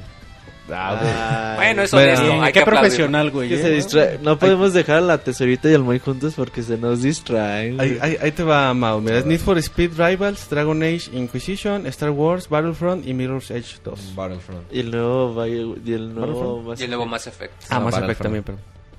Sin pedos. Battlefront. Muy bien, pues ahí está la, las opiniones de los expertos de Pixelania. Pues a ver, David, que pues faltan tus notas también. Efectivamente, bueno, gracias Moy por... Y el Moy conduciendo. cederme la palabra. conducir. Para el otro conduce el Moy. Se hace Co- que conductor el mueble. el Moy está moviendo el... ¿Tapete? El- No, no, güey. ¿Cómo se siento mariposas en el estómago. Cuando quieren correr un técnico, güey. Se me olvidó el término, pero bueno, no es importante. Cerruchando el piso. Ándale, algo así.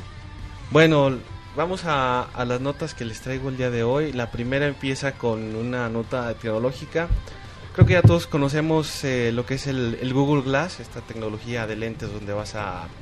Básicamente como una especie de smartphone pero en tus lentes. Y bueno, resulta que Microsoft pues también ya, ya le gustó la idea y está trabajando en un, en un prototipo todavía es, es este, este proyecto para una competencia de Google Glass. Esto se dio a conocer en, en fuentes de, del ámbito financiero, de espe- para ser específicos de Wall Street Journal, un periódico muy, muy conocido en este aspecto. Obviamente no hay detalles, todo lo que se maneja es más como un rumor, como una hasta cierto punto especulación. Pero no duden que por ahí Microsoft también, ya ven que Microsoft en todos lados mete su cuchara y más en cosas de esta tecnología, entonces yo creo que sí, a lo mejor no pronto, pero sí vamos a terminar viendo algo cuando menos similar a Google Glass, ¿no? Microsoft este, no, nunca se queda atrás en este tipo de cosas.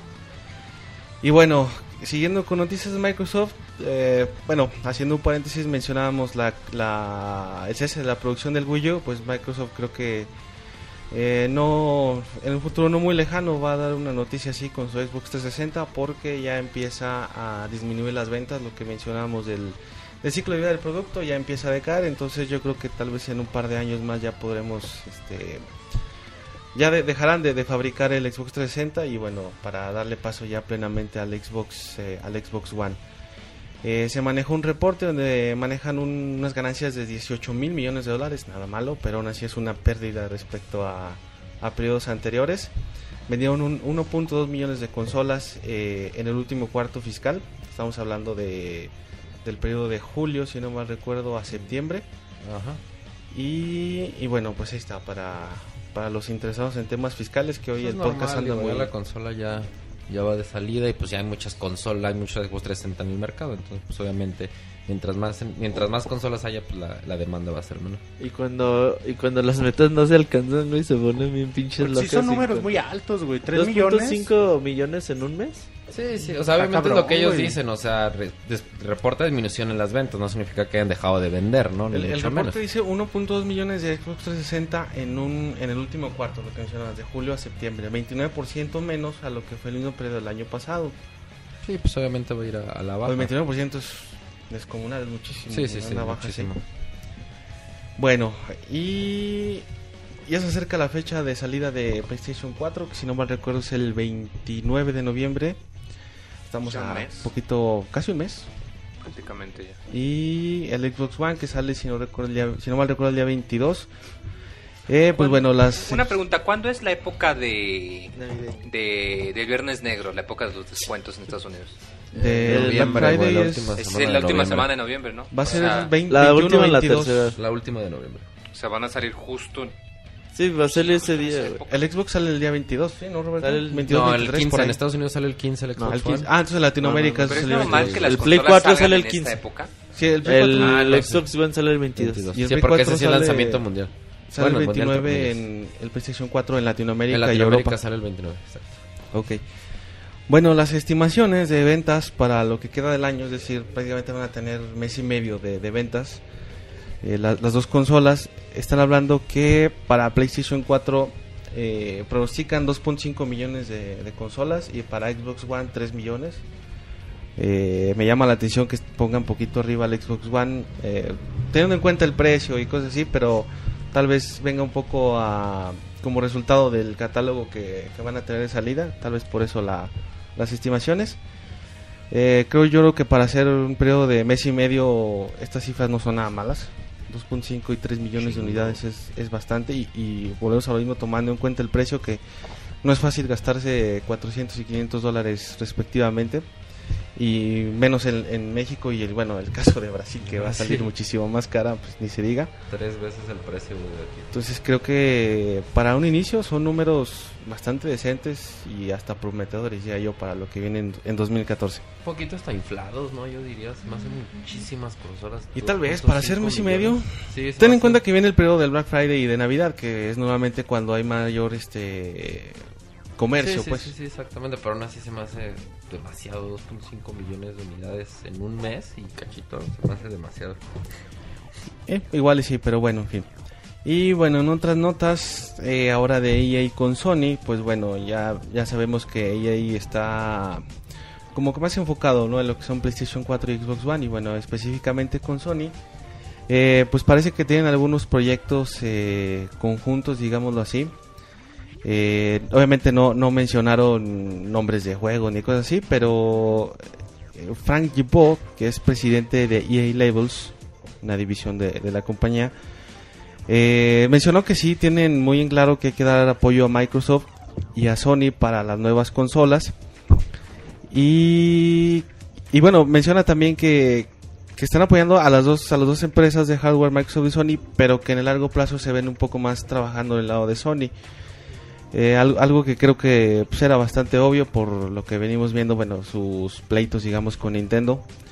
Y, y bueno, su, su tendencia a, mejor dicho, su preferencia a las consolas de, de Sony, ¿no? Y bueno, ya la, la última y nos vamos. Eh, ¿A Titanfall dónde este, te vas, güey? a las reseñas. A la nota de No, la perdón, la semana. nota de la Esta es semana. nota de la semana, güey. Al minuto mixle. Y se, le, y se le olvidó poner la, la Notas cortinilla. rápidas. Se le olvidó poner la cortinilla a David. Ya, güey. saludos. No, La este, cortinilla de nota de la semana. nota de la semana. Eh, no, Y David dice de qué habla este güey. Vamos a notas de Titanfall, este, esta nueva franquicia que, bueno, tiene como, digamos, carta de presentación que es desarrollada por los eh, productores originales de Call of Duty, eh, Vince Zampella, si no recuerdo y otro, no, otro nombre que no, no, no recuerdo en este momento. Frank West? No. Frank- No, este es el de Dead Rising. Es que tenía apellido West también, pero no. Yo nomás recuerdo a Vince Zampella, que fue el, digamos, el cerebro de los primeros Call of Duty. Bueno, est- esta franquicia eh, ya, ya tiene fecha de lanzamiento para PC, Xbox 360 y Xbox One. Es una de las, eh, bueno, no sé si exclusivas, pero vaya, está más enfocado a, a Microsoft. Eh, va a salir el día 11 y- en América, el 11 de marzo del 2014 en América y el 13 del mismo mes en Europa. Además dieron a conocer que va a haber una edición de colección con un precio de 150 dólares, bastante carita, con una estatua de, de un titán de 18 pulgadas con luces, un libro de telejuego y un póster especial. Híjole, no, no creo que ni así valga los 150 dólares, pero bueno, ahí está para los creyentes. Un juego que se veía bastante bien. Una combinación de más. Algunos lo comparaban, cierto, aparte del arte del juego con, con Bioshock. Y bueno, obviamente trae mucho de, de lo que es el sistema de Call of Duty, obviamente por ser un shooter y por ser- venir de, de quien viene. Un juego que es de los que promete para el año que viene y bueno, pues ahí está para quien le- le. Este jueguillo es el que nada más va a tener este Multiplayer, multiplayer, ¿verdad? multiplayer. Se ve bien chingón, Sí, güey. la neta, sí. el juego se ve extremadamente divertido, competitivo. Se ve muy bueno el juego, güey. El diseño de los Sí, es, es- robots. es de los juegos que en el E3 yo creo de los que mejor, los que mejor se vio, ¿no? ¿Cómo, co- ¿Cómo corre, güey, con esos 60 frames? Pero pues también, güey, que nada más sea un multiplayer, güey, que una edición especial cueste por ahí de 3000 para arriba de Pero es que 3000 ya viste la edición, chingo, la edición especial, güey. Está, o sea, es una pinche estatua bien grande, güey.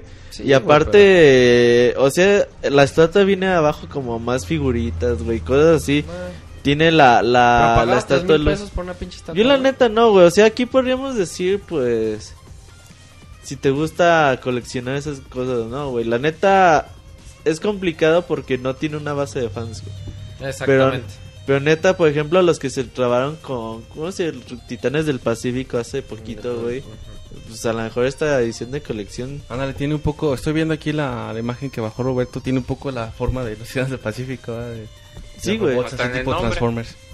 De hecho, sí, güey. Y bueno, ya si ustedes quieren, pues vale 250 dolaritos. Aquí en México, buen varo. 250 3000, dólares. de- Como 3200 3.000, varos. 3.500 pesos, ¿no? Ah, Así la dirección, la, la conversión, 3300 baros. sí, güey, la conversión, güey. Pero Sí, en tiendas, güey, unos mínimo 3600. 4 mil Ay, pesos. cabrón. Tres- Muy 3.500 barato, cuando menos. 3500, güey. Muy barato.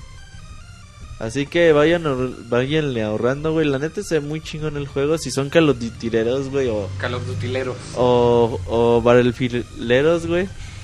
Pues esto yo creo que sí es su juego, güey. Sí, un juego que se ve bastante bien. Pero bueno, ya es decisión de cada quien comprar la edición normal o, o la, la especial. Bueno, pues ya llegamos al fin de las notas de la, de la semana. Perdón, de las notas de la semana, notas normales. Y vamos a pasar ahora al tema de la semana. Eh, vamos a hablar eh, sobre el Xbox One. Y bueno, ahorita, ahorita regresamos. La Pixenota de la semana.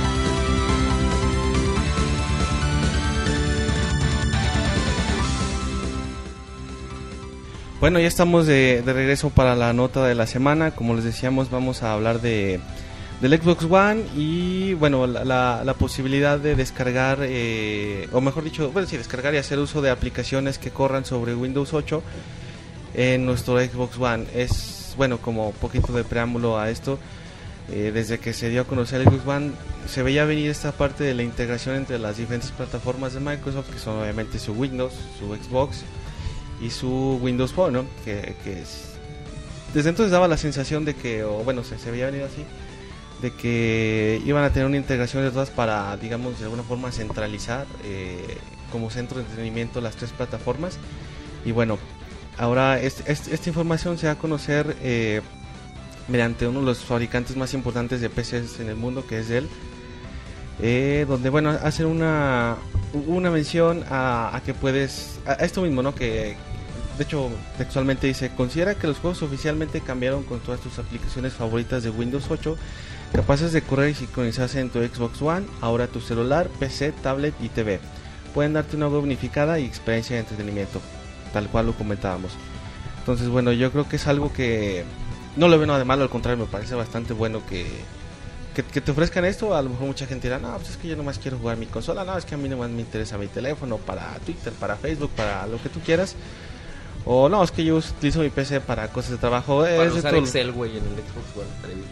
¿Cómo, perdón? Para usar Excel, güey. Para hacer animaciones en PowerPoint. Igual es posible, quién sabe. Si te quieres ver muy hipster, ajá, te pones a... Como Moy, güey, Moy usaría Excel, güey, en el Xbox One. ¿Usa qué? Excel. Eh, Excel, güey, No, el Xbox One. mendigo Windows 8. Se ve bien feo.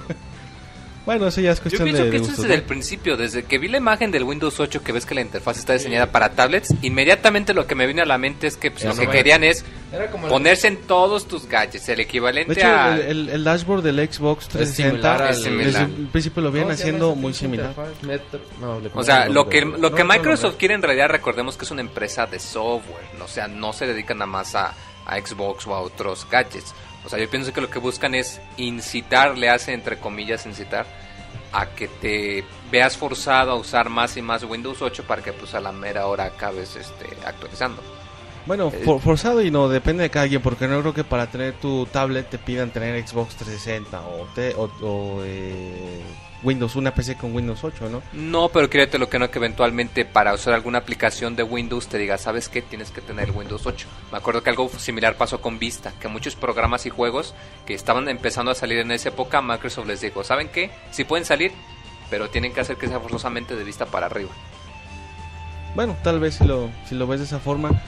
Yo creo que más bien va por la idea de, de tener una plataforma unificada, es decir, que tú vayas de tu tablet a tu. Xbox y que veas, digamos, lo mismo, tengas la interfase muy similar, puedas navegar por las mismas cosas. A lo ejemplo- mejor no hacer lo mismo, pero sí, cuando menos que te sea familiar y que al menos la parte de entretenimiento sí la tengas eh, centralizada, o más bien, bueno, no centralizada y que puedes instalarla de cualquier parte sales estás jugando a tu Xbox, te vas este a no sé, al trabajo, a lo que tú quieras y, Sí, y sí, te, te lo llevas llevas, tu celular. O sea, o como diría tablet. Pedro Infante, no es lo mismo, pero es igual.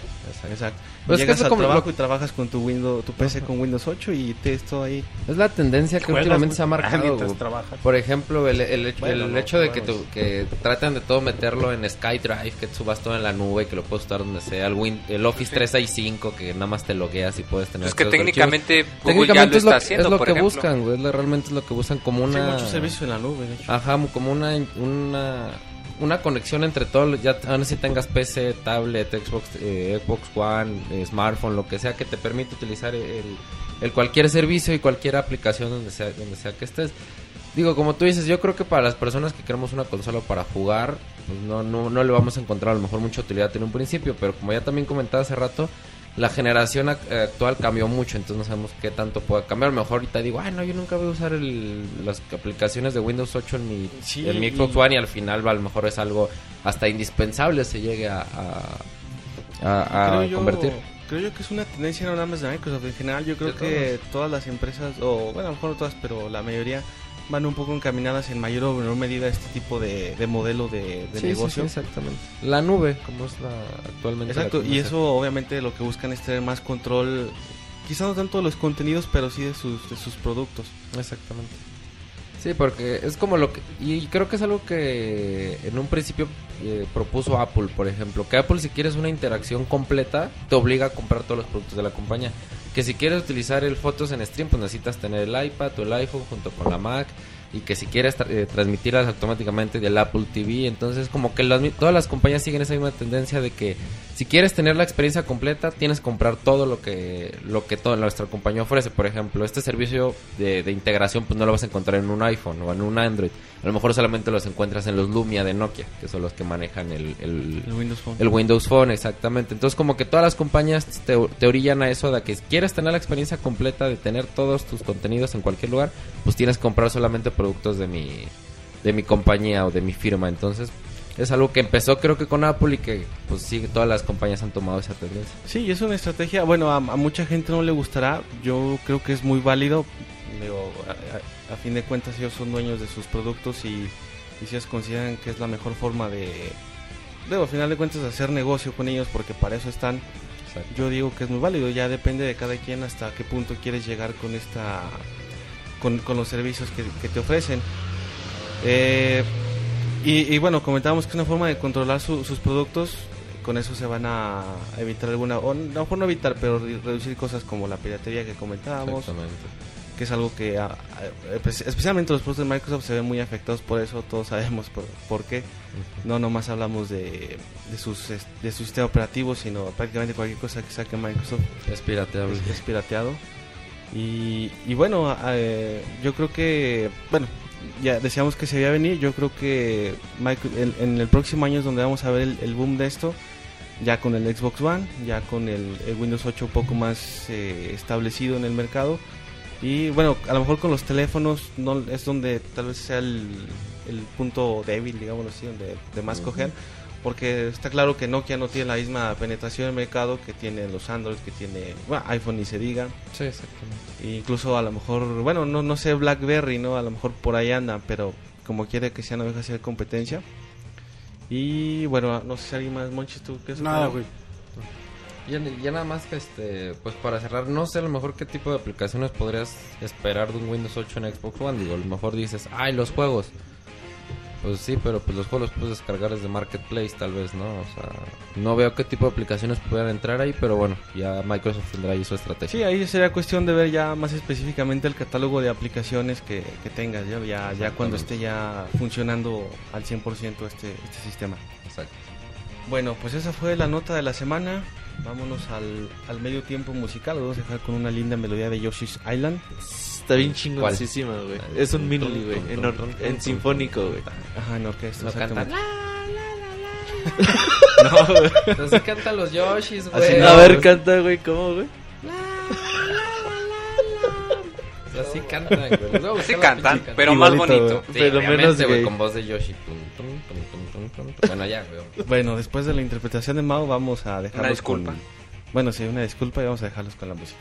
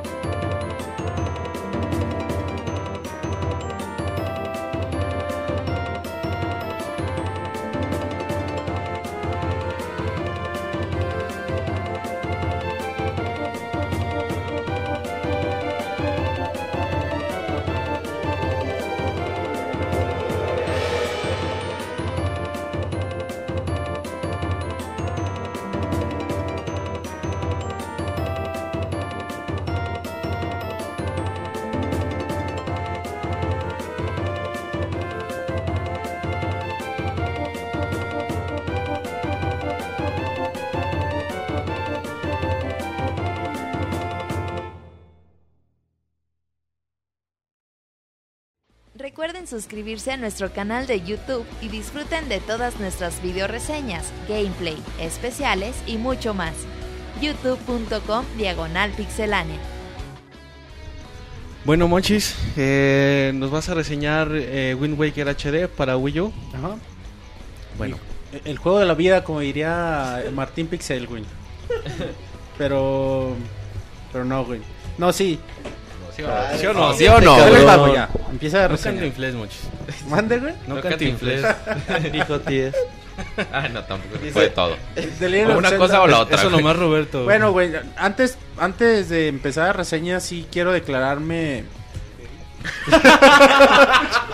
Super fan, Esta no güey. es tu declaración, Robert. Esta no es la tuya. No, Robert, no, tú no, Saliendo güey. del closet. Quiero, quiero declararme super fan, güey, hiper fan de The Legend of Zelda de Wind Waker eh, cuando salió en 2003. Es, después de Pikmin, es mi juego favorito. O sea, este en específico, Wind Waker, Wind Waker, eh, desde el 2003, ha sido mi juego favorito. de la historia de la vida. Sí, después de Pikmin, güey. Sí, es un juego que tiene más de 10 años. Eh, es increíble. Empiezo así la reseña porque, porque es importante que todos sepan que se sigue, este juego sigue manteniendo la misma magia, fantasía, aventura que el original. Y es muy destacable que el juego no envejezca. Porque como les digo, yo lo ju- estaba jugando y decía, no mames, no creo, no me creo que este juego tenga más de 10 años que salió. O sea, dices, ¿se ve más actual, más reciente? o Deja lo gráfico, güey. El juego en sí. El juego no se, Se siente fresco, güey. Tú juegas incluso Mario 64 y lo notas, un juego viejo. Juegas Final Fantasy 7 y dices, pinche juego del, del 80, güey. Y, y no, güey, o sea, este juego, tú juegas Wind Waker y, y no, güey, no sientes que sea un juego viejo. Sientes que es un juego que acaban de hacer, sientes que es un juego nuevo, güey. Y, y no pasa con todos los remakes, no pasó con Ico, con Shadow the Colossus. Tú los juegas y sientes que son un juego de No, generación hay muchos pasada. ejemplos. Aunque se, ve- mismo, aunque se vean bonitos, güey. O sea, eso no, no es lo importante, güey. Sino, sino cómo tú juegas el título y, y te das cuenta de, de que no envejece, güey. No envejece Wind Waker. O sea, y- dice la sensación es propiamente ya al estar ahí moviéndole a los controles. Claro, güey. Es un juego. Y de, de- de vivir el juego, güey. Tú te das cuenta que. no Si nunca jugaste Wind Waker, no te enteras que es un, que es un remake. O sea, dices, ah, este juego es nuevo y está bien chingón y va a revolucionar la industria, güey. Así de, así de chingón se siente este juego. Eh, bueno, yo mencionar que ya pasando un poquito a la... Bueno, antes de Jack Seven estoy declarado super fan de, del juego y, y, ojalá voy a, a tratar de ser lo más objetivo posible, pero bueno, ya se imaginarán los resultados. Em, en cuestión de historia, mencionar que junto con Skyward Sword es, es el juego con la mejor historia de todos los Zeldas. Em, les platico un poquito. Link vive con su abuelita y con su hermana en una tranquila isla. Y así muy, muy simple se los voy a contar. Por azares del destino, la hermana de Link es secuestrada. Así que Link emprende la aventura. Una aventura llena de misterios a través de, de un vasto océano, que es la principal característica de este juego. Dejamos de lado un poquito el Hyrule que conocemos, eh, los caballos, los árboles, y le damos paso a, a- a los mares, a las islas, y que es la principal característica que nos da este juego. Y lo importante de la historia es cómo se nos cuenta, los giros que tiene, las sorpresas, son mucha emoción, pero de verdad mucha emoción la, la que se va generando cada paso que damos, cada cosa que vamos descubriendo, cada sorpresa que se nos presenta. Es, es muy es increíble. Todos los que ya tuvieron oportunidad de jugar, no, no les voy a decir nada para aquellos que no lo jugaron, no sepan la historia, no spoilerearles nada, porque en realidad sí es un juego eh, en cuestión de historia digno de contar. Ahorita no está Roberto presente, pero sí ¿Cómo no? Está chati chati en Isla. ah, huevo, está muy ocupado chateando, así que, pero también mencionar que este juego, el pinche Arenotas, me lo spoilereó. El... ¿Por qué, Monchis? Bueno, no, no digas que te spoileró, Ajá, pero... estábamos en la prepa y el güey dice, güey, ¿qué crees? Yo todavía no tenía mi GameCube, estaba trabajando. eh. Güey, se los vas a spoilear a las demás No, güey, personas. no, no es lo- No, o sea, platica la historia, pero no digas que o sea, te yo estaba, spoileró, yo güey. estaba trabajando en, un- en una tienda de, de cintos para juntar dinero para comprarme mi GameCube. Y pinche Arenotas ya lo tenía. Y ya tenía el Zelda. Y el güey llega y, ¿qué crees, güey? ¿Qué crees que pasó en el Zelda? Esto, esto y esto y esto. Y dije, ah, un, un spoiler así bien manchado, güey. Y, y sí, pinche Arenotas. y ya, güey, nada más. Desde entonces ya Hijo pintaba para ya, ya era arenotas desde ese momento. Eh, además de esta historia, eh, cada persona que te encuentras tiene una historia propia y con una personalidad muy definida que hace te- que te encariñes, que te, que te identifiques con ellos, detalles por montones, mercaderes, piratas, gente millonaria. Como yo, güey. Eh, ¿Que es pirata, güey? ¿O gente millonaria? pirata, pirata. Piratas, gente millonaria. Tingle, sale, Tingle, como le quieran decir, que vimos en, en Ocarina of Time. De, perdón, en Majora's Mask. Y, y bueno, aquí también es, es chistosa la aparición de Tingle, o es un poco misteriosa. Porque, bueno, vemos las líneas de tiempo. Y, supone que Termina de Majora's Mask es una es una ciudad, es un, lugar paralelo a, Hyrule y, y bueno, es un poco extraño que se relacionen, pero bueno, ahí está Tingle, siempre va a ser un misterio. Vagabundos, niños, tu abuelita, güey, tu abuelita es otro pedo, otro pedo en este juego en cuestión de relación que puedes tener con ella, de que llegas a la isla y la visitas y lo que te hace sentir, además la musiquita con la que lo acompañan. Luego lo comentábamos en la semana aquí con Moy, la, la, la regionalización al español de que ahora tiene este juego también te hace sentir mucho más mucho más fuerte esta relación con tu abuelita, güey. Es muy triste, pero Monchis, es muy eh, chingón. perdón, interrumpa, en el Ajá. chat se quejan, dicen que estás spoilerando, al menos están dando a entender. No, güey, están cotorreando, güey. Nada, no ha dicho nada después. Entonces, es mentira. Sí, Incluso güey. lo de la abuelita. Sí, güey, a la abuelita a los cinco minutos, güey, ya, ya, ya pasa esto de la abuelita, güey. Ah, bueno, está bien, muchos, disculpa. Ajá, eh, además, bueno, todas estas personas las puedes ayudarlas a hacer cosas y, y siempre esto es enriquecedor conocer a todas las personas porque alimenta el juego de una gran forma, le da sentido a todo y, y te das cuenta, ¿no? El trabajo que pone Nintendo en la historia, en cada uno de los personajes y, y es algo muy chido. Además de este juego que, es, que por el, el estilo gráfico, después lo platicamos un poquito, le da esta, esta personalidad a la gente con sus facciones, con sus rasgos, con sus expresiones que, que de verdad te hace sentir que están ahí, güey, que estás viendo una caricatura, güey. Es, es, es muy chida esta en cuestión de historia, güey. Y bueno, ya pasando un poquito, dejando la historia, posiblemente sea el juego eh, que jugado en toda mi vida con mejor sistema de combate, quizá por eso me guste más. Es, es el que me gusta más por su sistema de combate.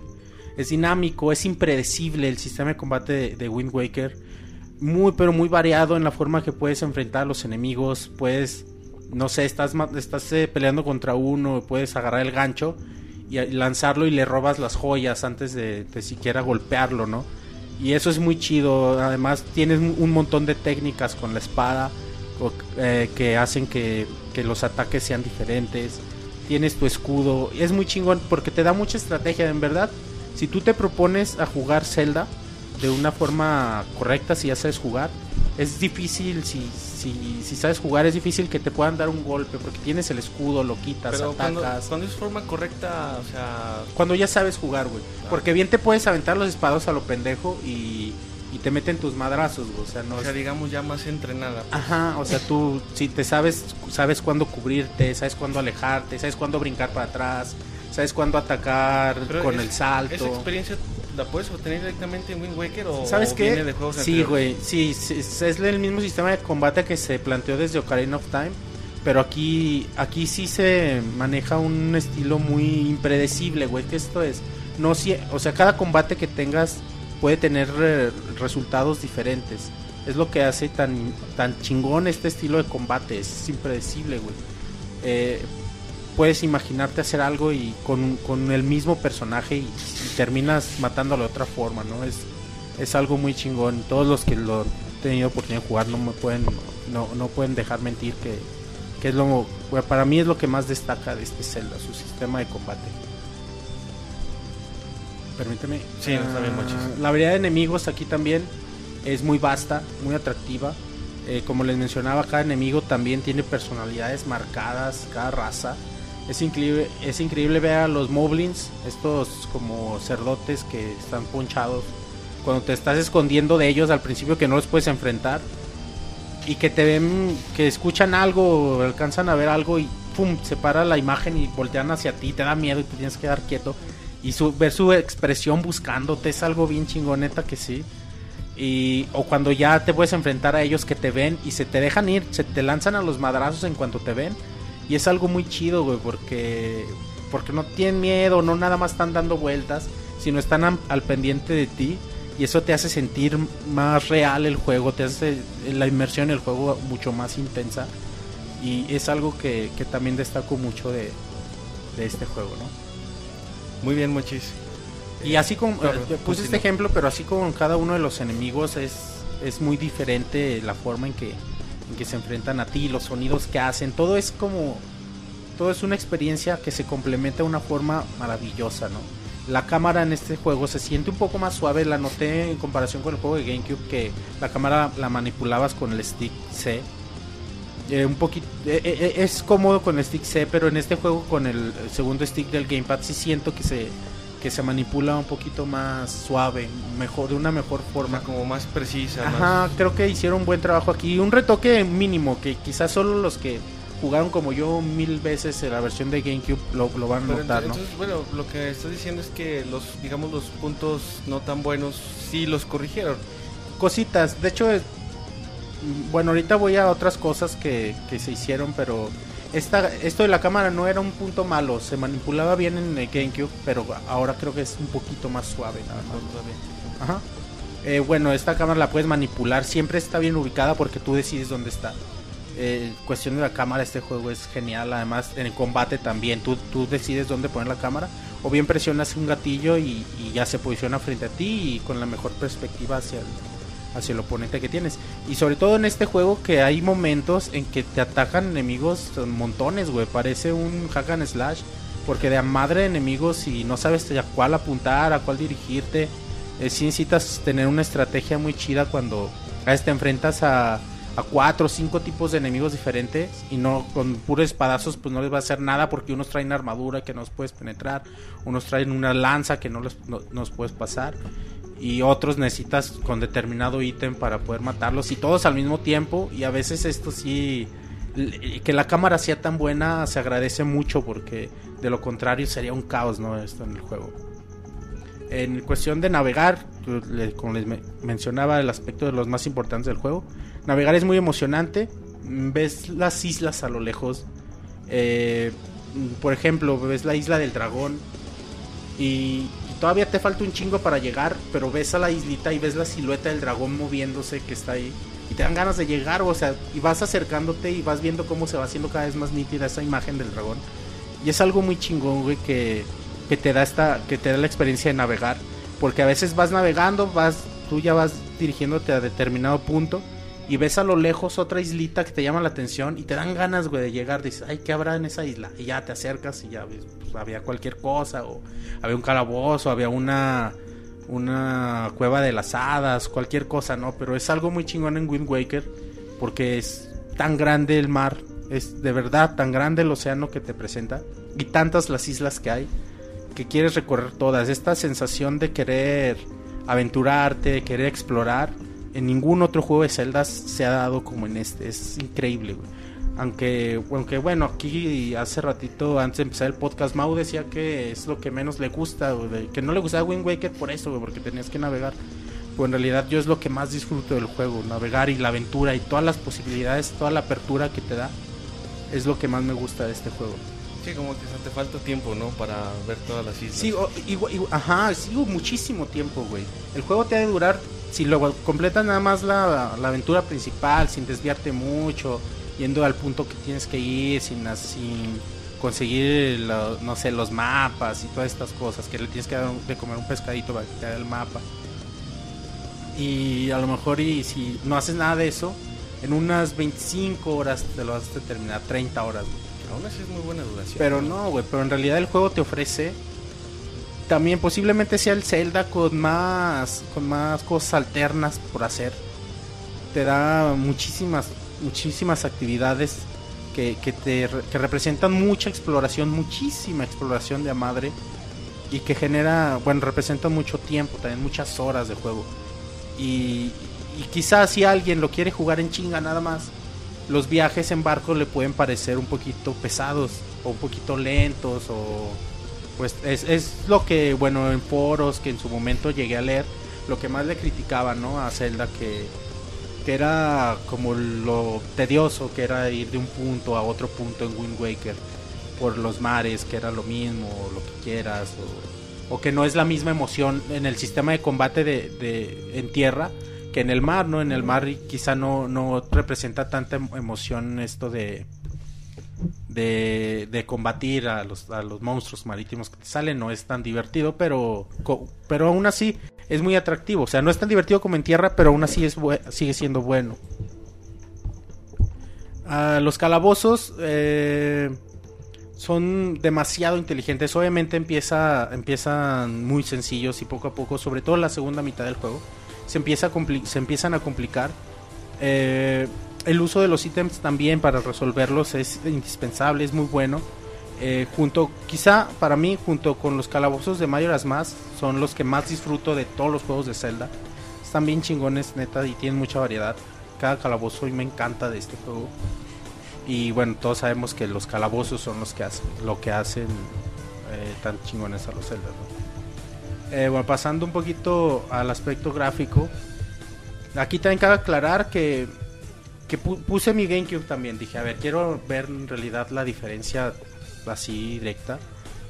Mm, en realidad no, no es tanta la diferencia, güey. O sea, se hacen obviamente texturas más chingonas y se le da otro sistema de luz, otro sistema de iluminación.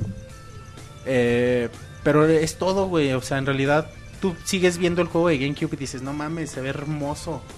O sea, es, es increíble esto, güey. O sea, obviamente se ve más bonito porque pues está un poquito más nítido, está en alta definición. Sí. Pero tú ves el, el juego de GameCube y dices, en realidad no, no es tanto, güey, lo que hicieron. O sea, mejoraron un poquito las texturas, un poquito las texturas, cambiaron la iluminación y es todo, güey. Es todo lo que se hace al juego, no es tampoco el trabajo que le hayan metido un chingo de ganas, güey, para que quedara chingón. Quedó chingón, pero porque el juego original ya está muy chingón en ese sentido. Ok. Ah, un- aquí un punto que igual, igual noté es que es muy, está muy iluminado. El sistema de iluminación es muy alto. Y de pronto ve a los personajes, eh, sobre todo cuando hay ciertos fuentes de luz cerca o, en, casos así, se ven como plastificados, güey, por tanta luz. Como si estuvieran cubiertos de, de barniz, güey, no sé. Y, pero fuera de esto, o sea, es un detallito que en realidad nadie se da cuenta, güey, pero fuera de esto el juego luce precioso, güey. O sea, no, no, es, no es tan obvio esa o tan. No, no molesta, eso. güey. O sea, igual y te digo, como yo jugué tantas veces el original, lo llego a notar, digo, "Ay, cabrón, se ve raro. O sea, como demasiado brillo, ¿no? Una Mucho brillo, ajá. Pero en realidad está chingón, güey. Pero también aquí, como les repito, no es porque se haya hecho un trabajo soberbio en el- la remasterización. El juego original está así de chingón, güey. O sea, no, no, no necesitaron meterle mucho. Y bueno, nada más eso, güey. El trabajo sublime de Wind Waker. Para mí es. de- para mí, el Wind Waker 2003 de, de Nintendo es el mejor juego que ha hecho la compañía en aspectos gráficos en su historia, güey. Ningún otro juego, güey. Muy bien. Entonces. Ah, no. ¿qué Sí, güey. Sí, güey. Los detalles perdón, hacen la, la diferencia. Eh, cada sombra, fuente de luz, los gestos, güey. lo- eh, los gestos de. Las facciones de Link. Que, en este juego en su momento fueron increíbles, güey. Porque tú estás en un calabozo y dices, ah, chinga, ¿y cómo cruzo, güey? Y no, sa- no, no sabes ni qué pedo. Y pues, estás dándole vueltas a la cámara y de pronto ves que Link, volteas, estás de frente a la cámara de Link y ves que Link está volteando para arriba. Y ah, chinga. Y ya volteas para arriba y ya está para poder colgarte de algo, güey, cosas así. O estás en un calabozo y no sabes ni qué pedo y Link voltea para abajo. O sea, esa chinga, ¿por qué voltea para abajo? Y ya volteas para abajo dices, ah, huevo, güey, aquí tengo que hacer algo. O sea, Link te dice, te ayuda con sus ojos, con sus movimientos. A veces puntos importantes del juego para poder salir de, de algún Sí, te- sin ser tan obvio, te va guiando Sí, de alguna o, sí, forma. o sea, ¿no? o vas corriendo y Link de repente, vas corriendo en línea recta y en, en su recorrido el Link de repente voltea a la derecha de la nada y sigue corriendo pero volteando a la derecha. Tú dices, ah, chinga, ¿qué hay en la derecha? Y te obliga a ver, a ver, pues qué pedo. Ya hay una pieza de corazón o cosas así, güey. Y eso es algo muy chingón que son detalles, güey, son detallitos que que estos detalles hacen el juego tan chingón, güey. Siempre los detalles hacen la, hacen la excelencia. Te ves a Link cuando se enoja cuando, cuando se hace el macho, el güey, cuando se preocupa, cuando está triste, cuando se asusta. Y tú ves la expresión de Link perfecta, güey. O sea, te transmite lo que está sintiendo. Y es eso es chingoncísimo. Eh, la música también para mí es el mejor soundtrack de todos los Zeldas. De todos, güey. Y eso ya es muchísimo, güey. Muchísimo que decir. Eh, desde que prendes la consola y el, tema de entrada, güey. Precioso, güey. Es mi tema favorito. Me podría quedar escuchándolo ahí todo el día. Y no me aburre, güey. Y cada, cada melodía que, que te cruzas en el juego es neta mágica. Navegar y la rola que te ponen cuando estás navegando. Y te sientes aventurero, güey. Te sientes que. Neta ¿el, el soundtrack de- es, es el mismo o está es el mismo, aumentado? exactamente el mismo, güey.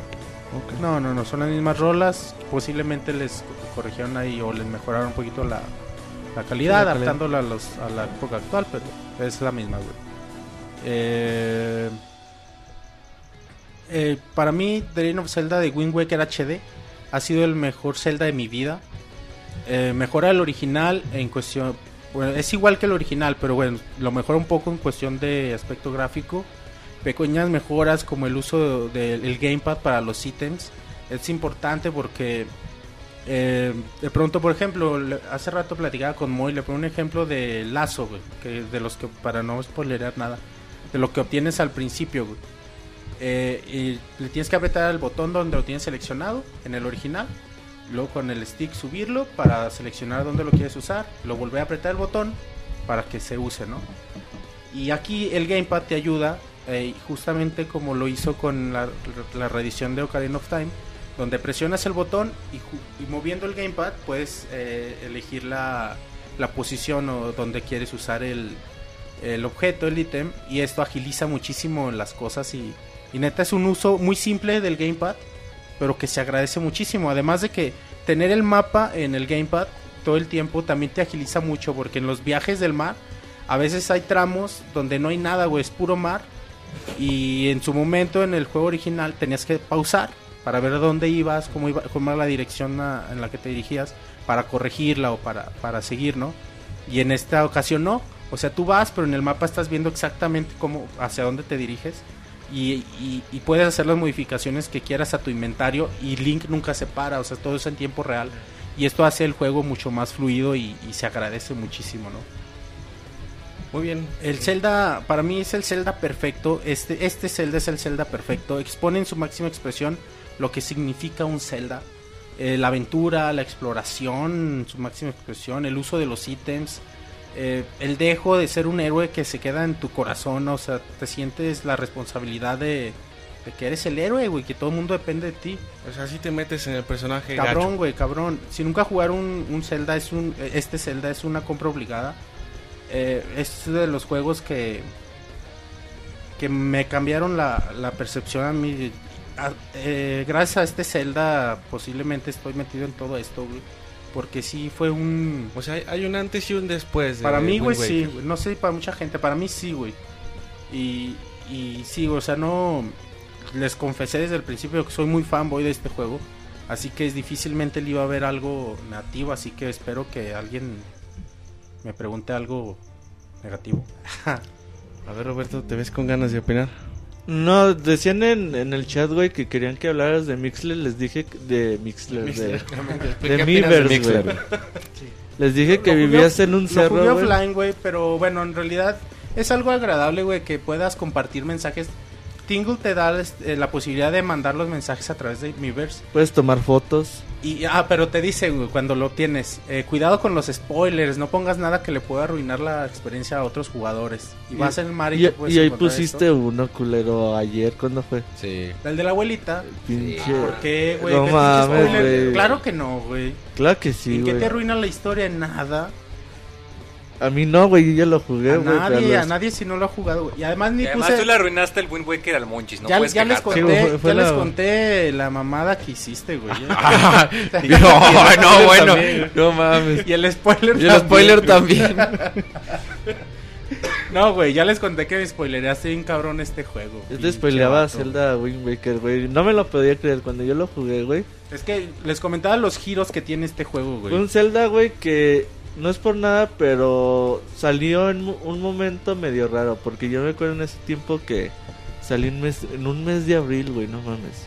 En un mes de abril que salí de un Zelda con un estilo gráfico totalmente diferente. Yo llegué con mil pesos a la tienda, güey. Dije, me lo van a vender en mil pesos, güey. ¿Cuánto? 500. Dije, ah, cabrón, 500. Mm, Era algo muy extraño, güey. Ya lo jugabas. Pues sí, güey, no Zelda, chingón.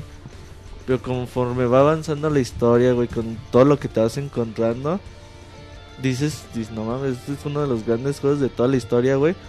Por la aventura, por la, la ambientación, por todo lo que te ofrece, güey, las posibilidades. Muchos dicen, no mames, pero es que qué chiste tiene estar en una pinche balsita cinco minutos de que llegas a isla en isla. Pues si quieres, pues para el güey que está acostumbrado en llegar de un punto a otro rápido, pues no, güey, es cansado y tedioso. Sí, güey, para... sí, güey, pues sí. Pero si disfrutas el, el, el entorno, si ves una islita y dices, no mames, deja ver qué hay ahí. Y a veces nada más hay hierba, güey. Sí, Pero tú no fuiste nada, a explorar a ver qué había, güey. Nadie te dijo. Es, y- es lo que comentaba mucho, es que te envuelve tanto que te dan ganas de, de ir a, a todas partes a explorar completamente el juego. O llegas, güey, llegas a una isla y es una casa, güey, y no puedes pasar. Y ya, güey, cada, cada- sigues avanzando en el juego y cada que, ca- cada que, ajá, cada que te cruzas esa islita, llegas a ver si ahora sí puedes pasar, güey. Sí, güey, o, o- o llegas en el día y luego llegas en la noche y en la noche, a ver, igual puedo en la noche y cosas así. Ay. Aguas, aguas, muchos. Perdón, me desmayé de la emoción. Ay, Sobre el mod. bueno, Ya, güey. no. Ah, bueno, aquí también comentar eh, la experiencia también que es la diferencia de navegar de día, navegar de noche. Porque también influye mucho. Empiezas a... Luego. Ay, güey, no mames. Vas navegando y ves cómo va atardeciendo, güey. Ves cómo se va metiendo el sol. Y tú en tu lancha, güey, ves cómo lo- todo el entorno gráfico empieza a cambiar. Cómo, cómo los rayos del sol empiezan a pegar. Y se ve hermoso, güey. Dices, no mames, o sea, ¿qué estoy jugando? ¿Te, Y se gusta hace- andaba- ¿Te gustaba andar en lancha, y- güey? y- y- en el barco, güey. En el barco andabas en lancha, güey. Cabrón, no, güey. Y luego ves cómo, cómo empieza a salir la luna, cómo se ven las estrellas y, y cómo la música se acaba de noche y, y se oye solo el ruido del mar y soniditos de los peces, los enemigos. Y no, güey, o sea, neta navegar en Wind Waker es mágico. güey. Es bonito. güey. Yo me podría pasar horas navegando sin ningún objetivo en particular. Es como si alguien se jugando GTA V se pierde en la pendeja en la ciudad. Así se siente eh, en Wind Waker estar navegando en la pendeja, güey. Por eso en Pero sin matar Hourglass- prostitutas, Sí, como sí, dice güey, Moe. Sin matar gente inocente, Por güey. eso en Phantom Hourglass que el mar es tan chiquito, güey, si te sacas de onda, güey. Sí, güey. Aunque bueno, ah, no lo mencioné, güey. Hay, hay algunos detallitos que, que se modifican de esta versión. Por ejemplo, bueno, está esto, pues, ahorita hablando esto del mar. Ya muy avanzada la aventura, ya, ya muy, muy avanzada. Te dan una vela roja, puedes conseguir una vela roja que te permite ir al doble de velocidad y sin necesidad de cambiar el- la, la dirección del viento. Y eso pues para completar las cosas extra, todos esos, esto te ayuda porque Te ahorra tiempo. te ahorra güey. tiempo, más que te ayuda, sí, güey, te ahorra tiempo y no tienes que estar cambiando el viento y todo esto y bueno, ya. Es un, un agregado, sobre todo para los que se quejan de esto, ¿no? De los de los tiempos para llegar de, de isla a otra isla. Ya puedes usar el gamepad como Game Boy Advance, güey, en ese tiempo, güey. No lo, no lo usé yo, güey. ¿No lo has usado? Como, bueno, no- como nunca usé el Game Boy Advance en el original, nunca, güey. No sé en realidad cómo se usaba. Pues es el... Cuando te da tingle, güey, el accesorio. Ahora Tingle te da los... Cuando en vez de darte el Game Boy, güey, te da la botella de Miiverse. Mm, pero después te debe dar algo, güey.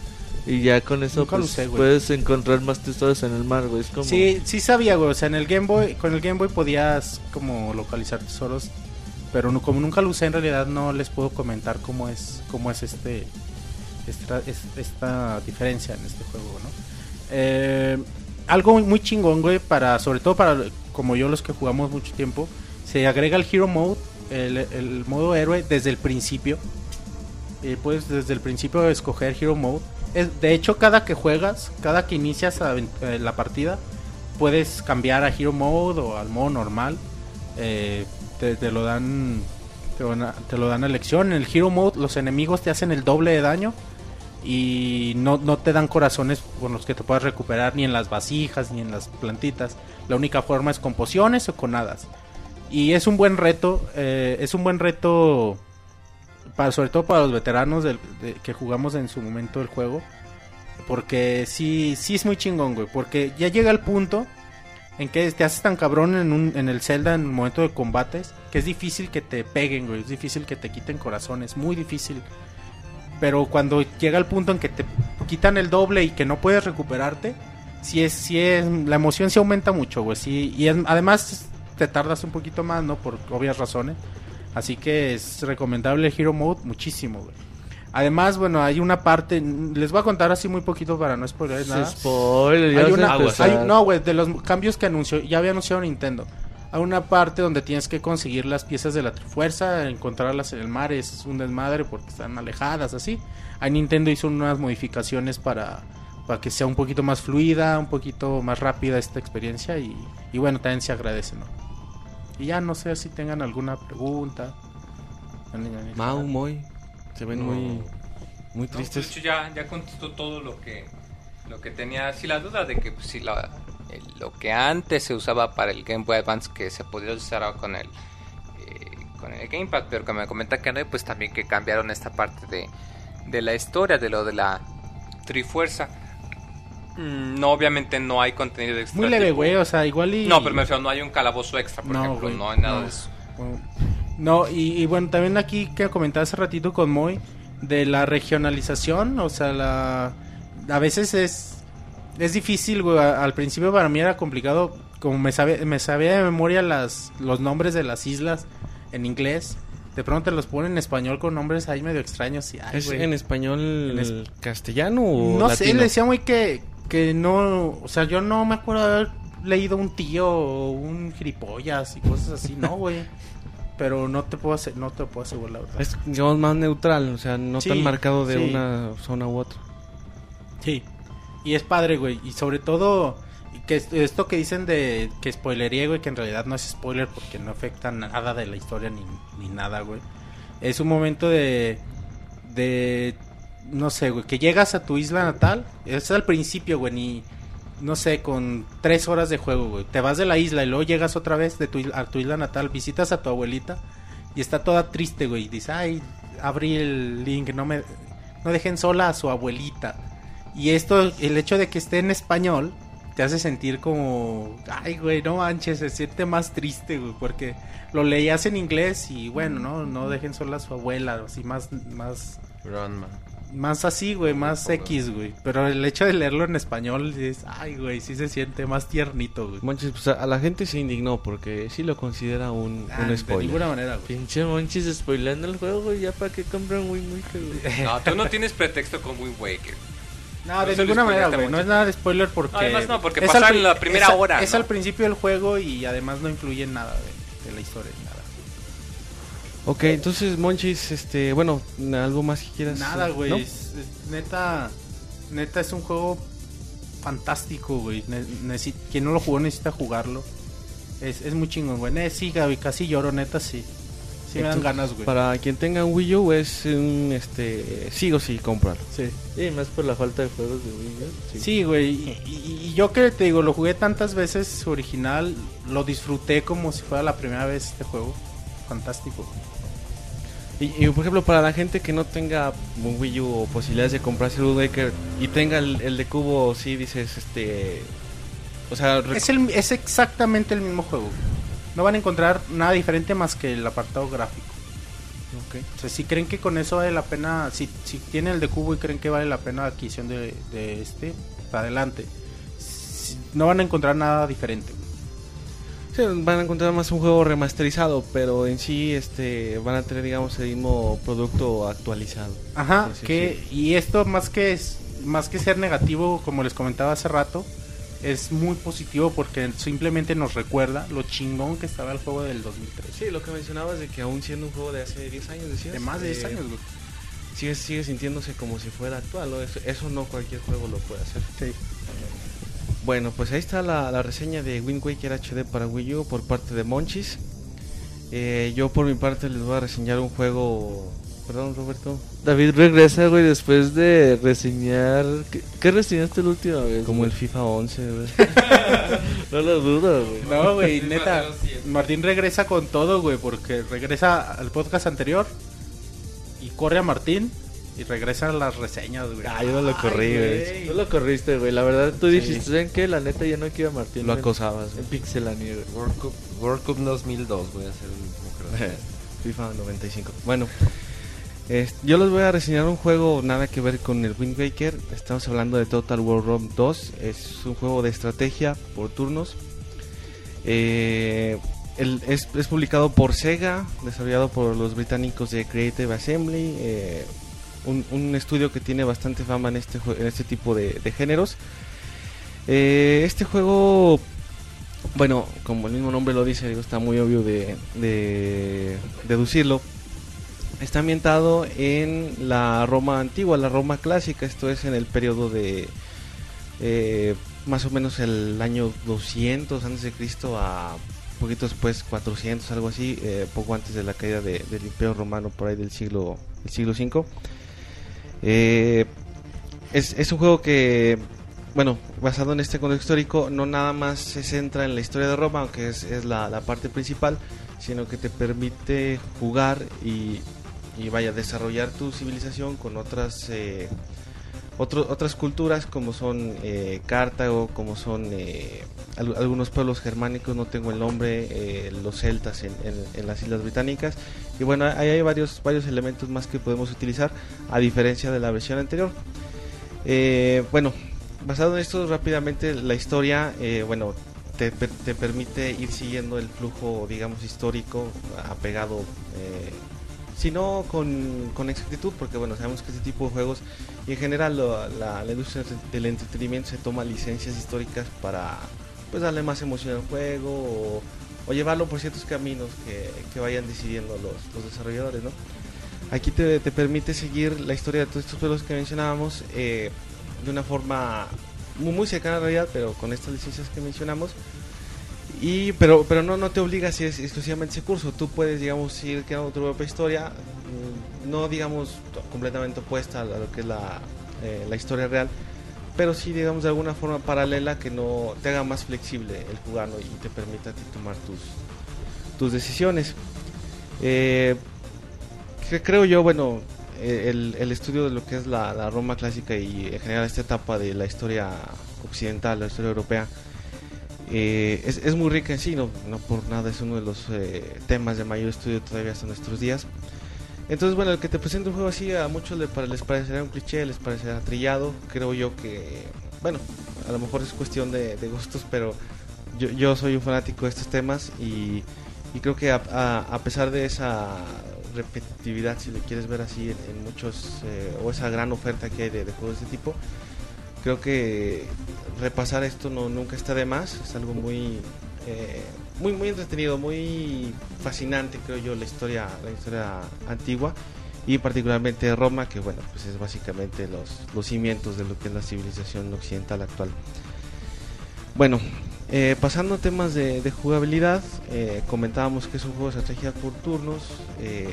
Esto es que tú tienes un mapa principal donde vas, eh, tienes tus asentamientos de, de tus diferentes culturas, obviamente tu, ciudad o tu ciudad de satélite según vayas conquistando. Y, y bueno, en el mapa están también tus enemigos, ¿no?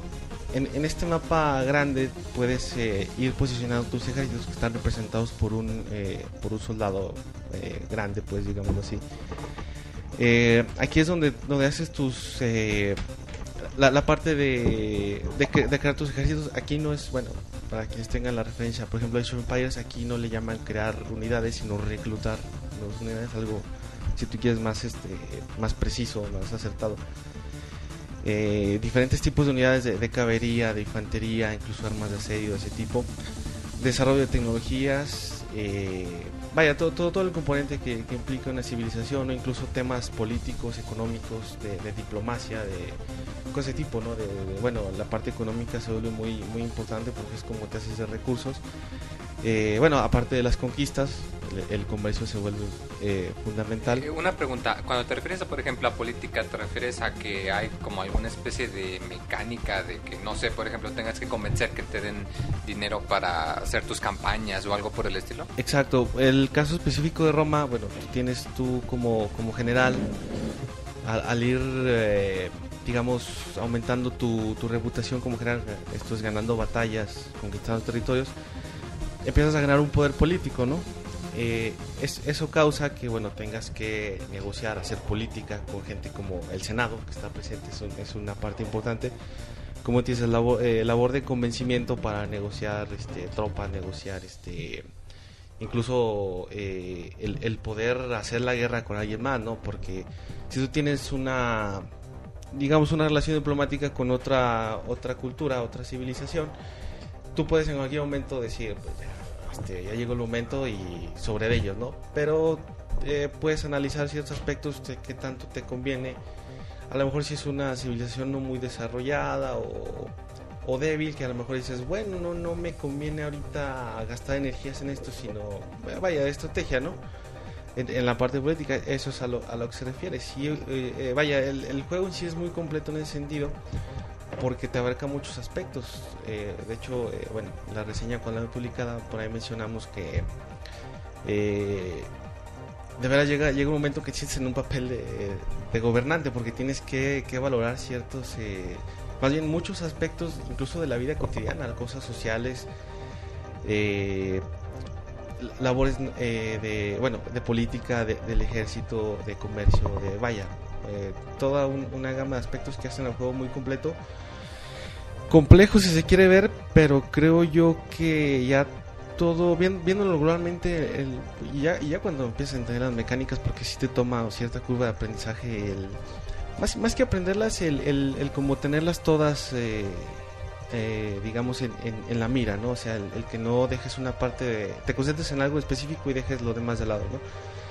El, juego, el juego ya cuando llegas a, dominarlo, digamos, se vuelve, a pesar de, de su amplia gama de, o de, de las características que tienes que, que manejar, no, no se vuelve tan complejo. De hecho, es un juego muy, eh, hasta cierto punto fácil, te, te, te consume mucho tiempo, eso sí, la verdad, para quien quiera jugar este, este Total War, eh, va a tener que dedicarle bastantes horitas.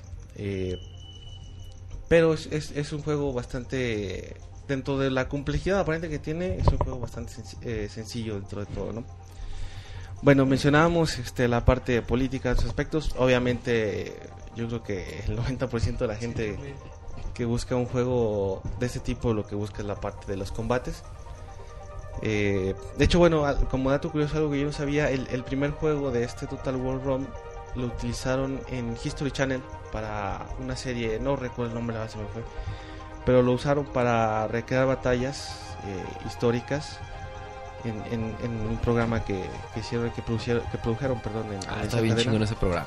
¿te acuerdas el nombre no? No, no me acuerdo, está bien chingón. Así como que enfrentaban como ejércitos, ¿no? De Exacto. diferentes y, y, este, sí, y diferentes épocas históricas, güey. Y ya Sí, el- hacían varias. el O sea, aunque se toman ciertas licencias, porque pues, es un juego y su objetivo es divertir, sí procura hacerlo Lo es más que- certero, ¿no?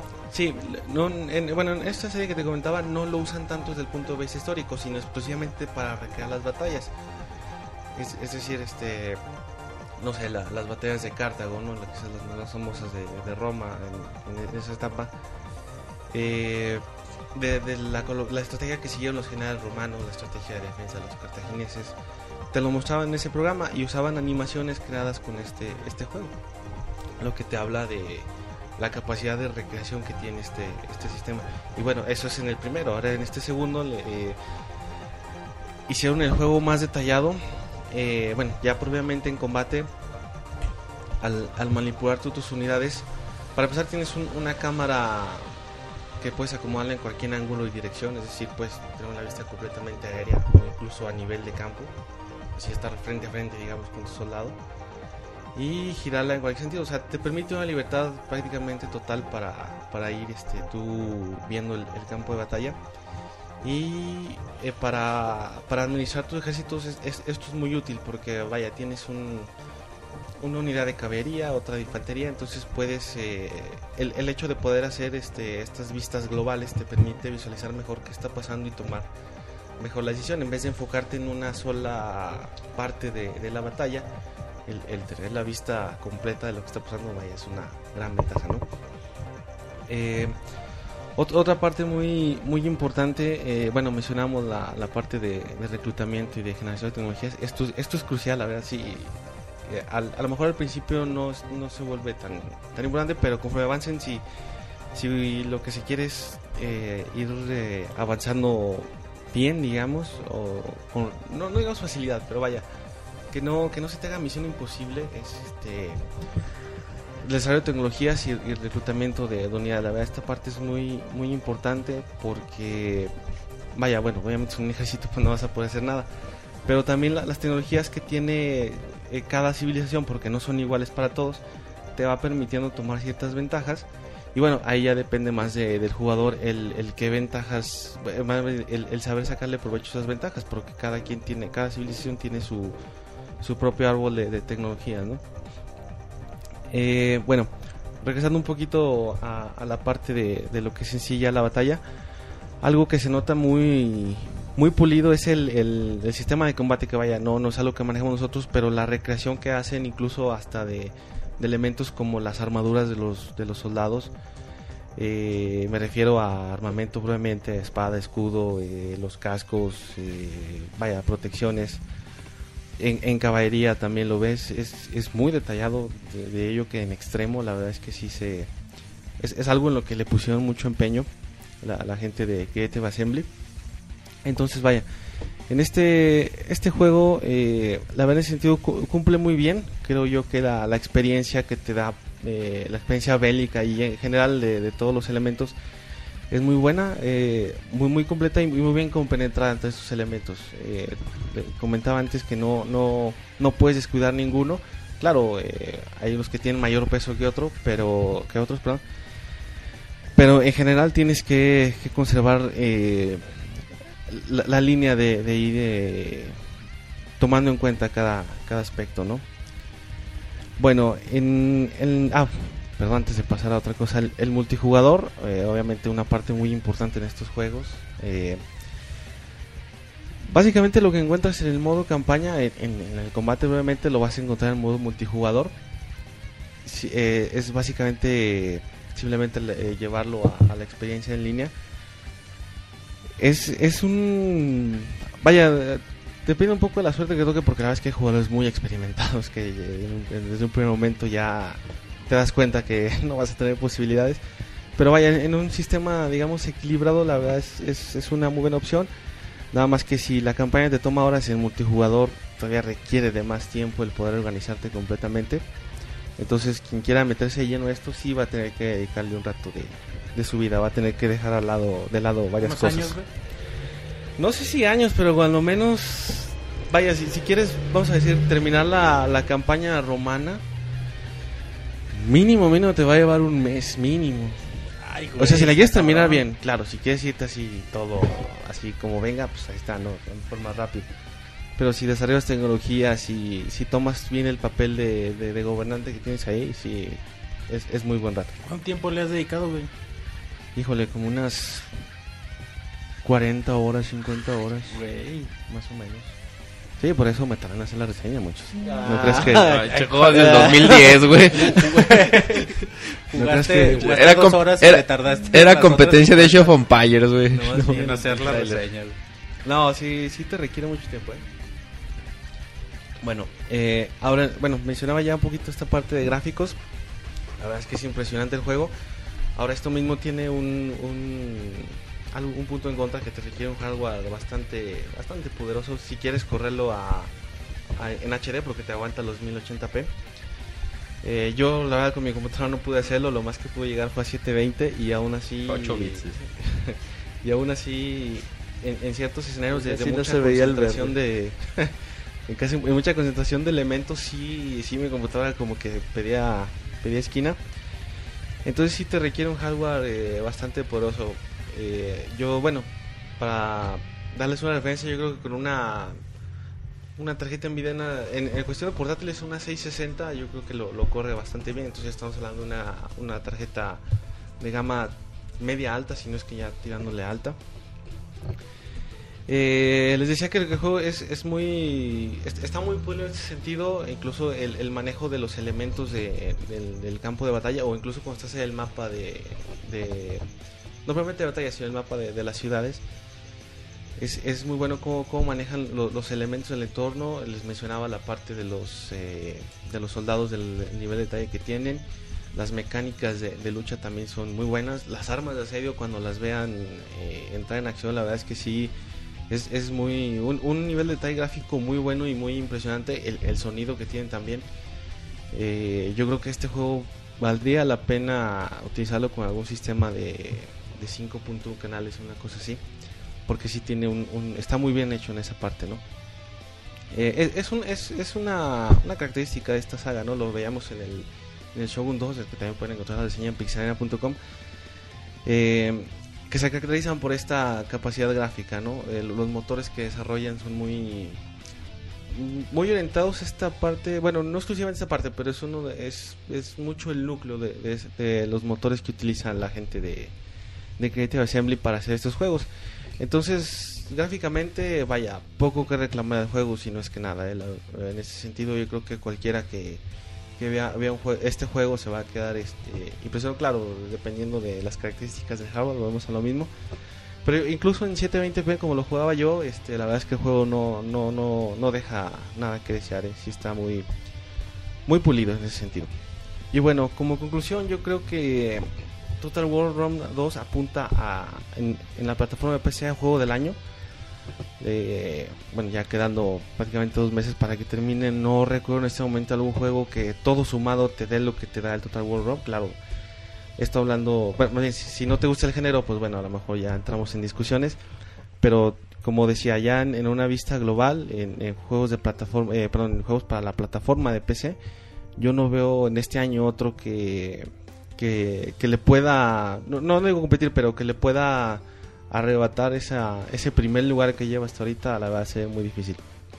Eh, la verdad es que la apuesta de Creative Assembly de, de mantener lo que ya había hecho bien y, y mejorar todo, todas esas partes que, que a lo mejor se venían reclamando un poquito.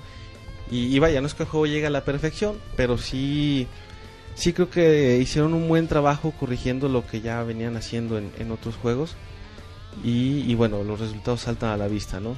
Eh, la verdad es que este juego, si, si les gusta la estrategia y, y les gustan los juegos de PC y tienen un hardware decente, la verdad es 100% recomendado. Es un- Muchas condicionantes, güey.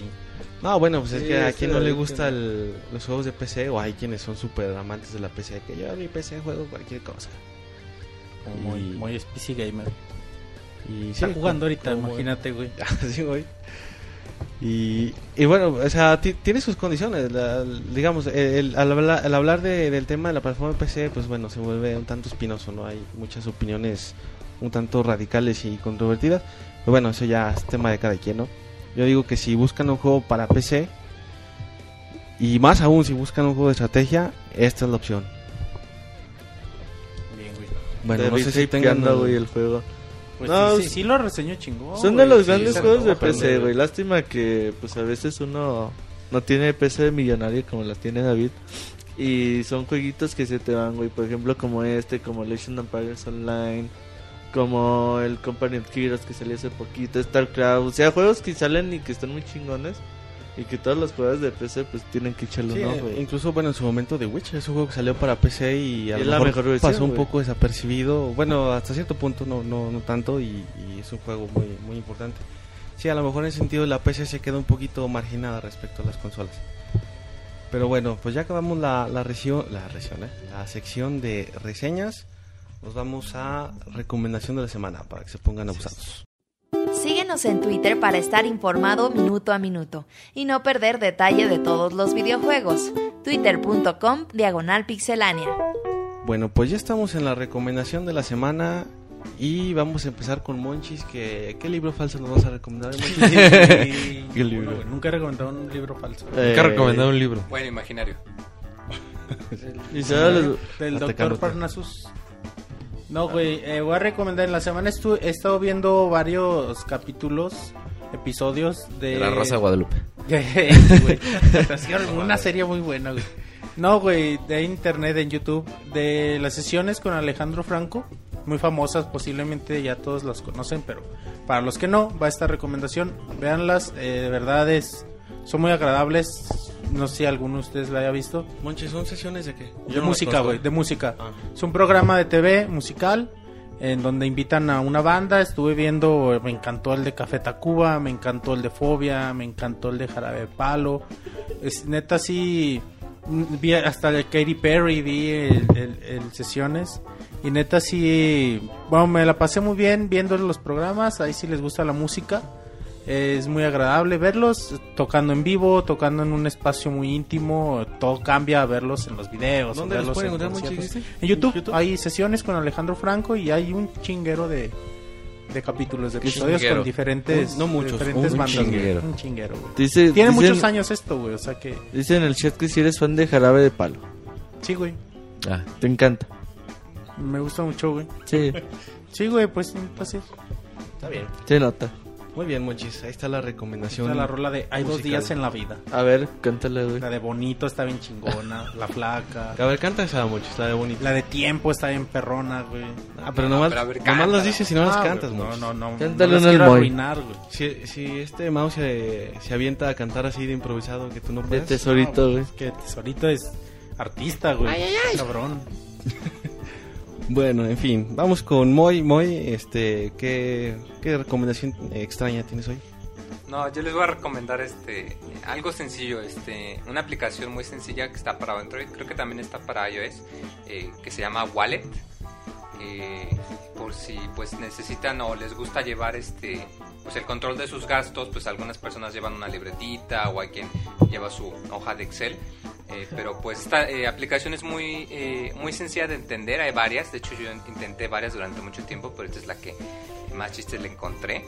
Eh, es este, gratuita, tiene una versión de paga, pero la versión gratuita está bastante completa, te permite eh, tener varios tipos de cuentas y tú cuando pones un gasto te permite poner, es un gasto en efectivo, es un gasto de tarjeta y te permite también poner la categoría, si por ejemplo si va a ser de comida, si va a ser de, camión, de videojuegos, de entretenimiento y te lo muestra eh, de una manera muy fácil de entender, te muestra como digamos una gráfica de, de curva para mostrarte cómo vas gastando al mes o a la semana o al día. Y pues es muy conveniente la verdad sobre todo pues como eh, por ejemplo que, que si vas en la calle o algo y pues eh, algo tan eh, tan banal como que te compras un chesco o algo y dices este no no o sea me refiero a que hay gente que lleva los gastos pero pues Ese compras Roberto. algo en la tiendita y Hay se te gente que olvida los compra, güey. Tú apuntas cuando te bajas a los Hay gente que registra esos gastos, güey, por mínimos que sean, aunque te rías. güey. No, sí, o sea, por ejemplo, yo llevo mis gastos para saber exactamente cuánto me gasto la semana en camión, por ejemplo, ¿no? Entonces te sirve nada más, te aprietas dos, tres toques y como te guarda güey. los gastos, eh, se va como quien dice acostumbrando. Entonces, si por ejemplo, si checa que diario te compras un café que cuesta 15 pesos, nada más pontes 15 y automáticamente te va a autocompletar, como cuando escribes un mensaje y te va a mostrar, ese es tu café, y ya le apretas y ya te, te llena la... eh, el campo está muy entretenido, Oye, está muy fácil. Perdón, Moy, ¿a poco hasta ese nivel de organización? Digo, ¿tú la usas así? Sí. Órale, ¿no? yo sí lo he usado y la neta sí, sí es muy, muy conveniente. Sí. Sobre Sí, todo, por ejemplo, chingón. para llevar, por ejemplo, cuánto llevas tú en tu cartera y cuánto dejas en tu, car- en tu tarjeta en el banco. Pues para que todo el tiempo sepas cuánto llevas en cada cuenta y cuánto dinero tienes en O sea, total. control total del varo que tienes en, en Ujú. un momento Sí, o sea, te, determinado. puede- puede- por ejemplo, yo tengo una cuenta de lo que tengo en mi cartera y una cuenta de mi banco. Y además de eso me muestra un resumen de la suma de ambas. Entonces, si algún día quiero ver, no, pues cuánto me gasto en total del mes y ya te lo muestra todo súper resumido, súper fácil de entender. Órale. Y pues como lo comentaba es gratis, así que pues bájensela y ¿Qué, qué diferencias tiene con la versión de paga que comentabas? Eh, me parece que la versión de paga te permite poner más este, cuentas, pero pues, yo la verdad tengo tres, o sea, una para mis gastos, una de mi- y dos para una para mi tarjeta de banco y pues no tengo ningún problema. Ay, cabrón. La American Express, la Banamex. No, o sea, la de débito, la, La que uso para comprar la- y la pues, Black. y la ¿Es cierto que en el banco guardas camarones, muy? No, no me dejan porque se echan a perder. Huele feo, si no, sí, dice. No Invertiría. Bueno, entonces sí, digo, eh, es una recomendación. Este... No, o sea, comento porque pues hay muchas aplicaciones y pues yo intenté todas, al menos las de No, Google, pero no- no es- las de Android y esta es la que mejor le he podido entender. Sí, porque generalmente esas aplicaciones suelen ser un tanto como rebuscadas, ¿no? Así como O por ejemplo, la versión gratuita te, te pone muchas limitantes y esta no. Esta te da muchísima flexibilidad a una versión gratuita. ¿Cu- ¿Cuánto cuesta la versión pagada? Me parece que saber. cuesta como 40, 50 pesos. O sea, aún así es relativamente poquito comparado a Pero digamos que para una persona promedio la versión gratis Sí, bastaría. bastante. Súper fácil de entender. Ok, bueno. Ahí está la recomendación de, del buen Moy. Mau, ¿tú qué vas a recomendar esta semana? Tesorito, colmado, güey. Bueno, Es que ese güey sí me respeta, no como Ay. otros, güey. Yo voy a recomendar, creo que por primera vez desde que entré al podcast, un Algo libro, original y no pirata. Sí, de hecho sí, güey. Este, eh, desde no soy muy, no soy una- un lector muy asiduo y de hecho voy a tomar presta una recomendación que me hicieron una amiga. Es un libro que se llama La cuchara menguante de Sam King y lo publica editorial Ariel. Y es un libro bien padre. Yo toda la vida y toda la historia de la humanidad de lo que llevo aquí he odiado la química. Es algo, una materia que a mí nunca se me dio ni en la secundaria ni en la prepa. Pero curiosamente este libro trata la química, haga cuenta que los actores son los diferentes tipos de átomos que existen o de moléculas que existen en, en el, en el mundo. Entonces cuenta historias así de, digamos, como de ciertos pasajes de la historia, pero donde los personajes, digamos, por ejemplo, hay una donde es la Alemania nazi y en vez, digamos, de que sea Hitler es un, el átomo de hidrógeno, ¿no? Por decir un nombre. Este... A ver, a ver, ¿cómo? O sea, haz de cuenta, cuenta historias y en vez de que los personajes sea Adolf Hitler, digamos que en vez de Adolf Hitler le pone es el átomo de hidrógeno y en vez de que sea Mussolini es el átomo del helio, de, bueno, helio. magnesio. de helio, ajá, del magnesio, así, cualquier.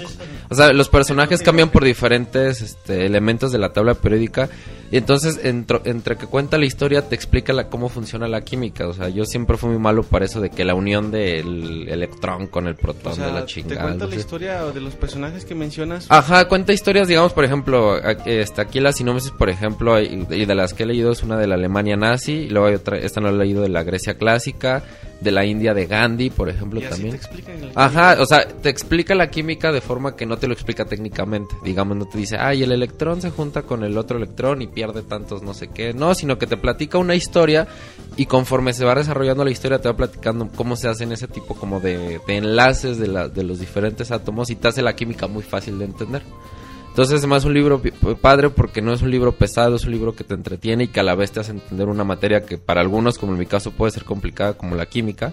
Entonces está, este, está muy padre, lo escribe este eh, Sam King y es del de editorial Ariel, se llama La Cuchara Menguante, entonces si le pueden Escúchame, checar. Guante, ¿Has visto algo de precios aquí en México? Este estará más o menos como en 450 pesos, más más menos dependiendo de donde lo compren. También eh, pueden comprar el PDF, pero no estoy seguro si está así en iTunes. Pueden comprar no las copias comprar. fotoestáticas, güey, del libro. Exactamente. mal que estáticas.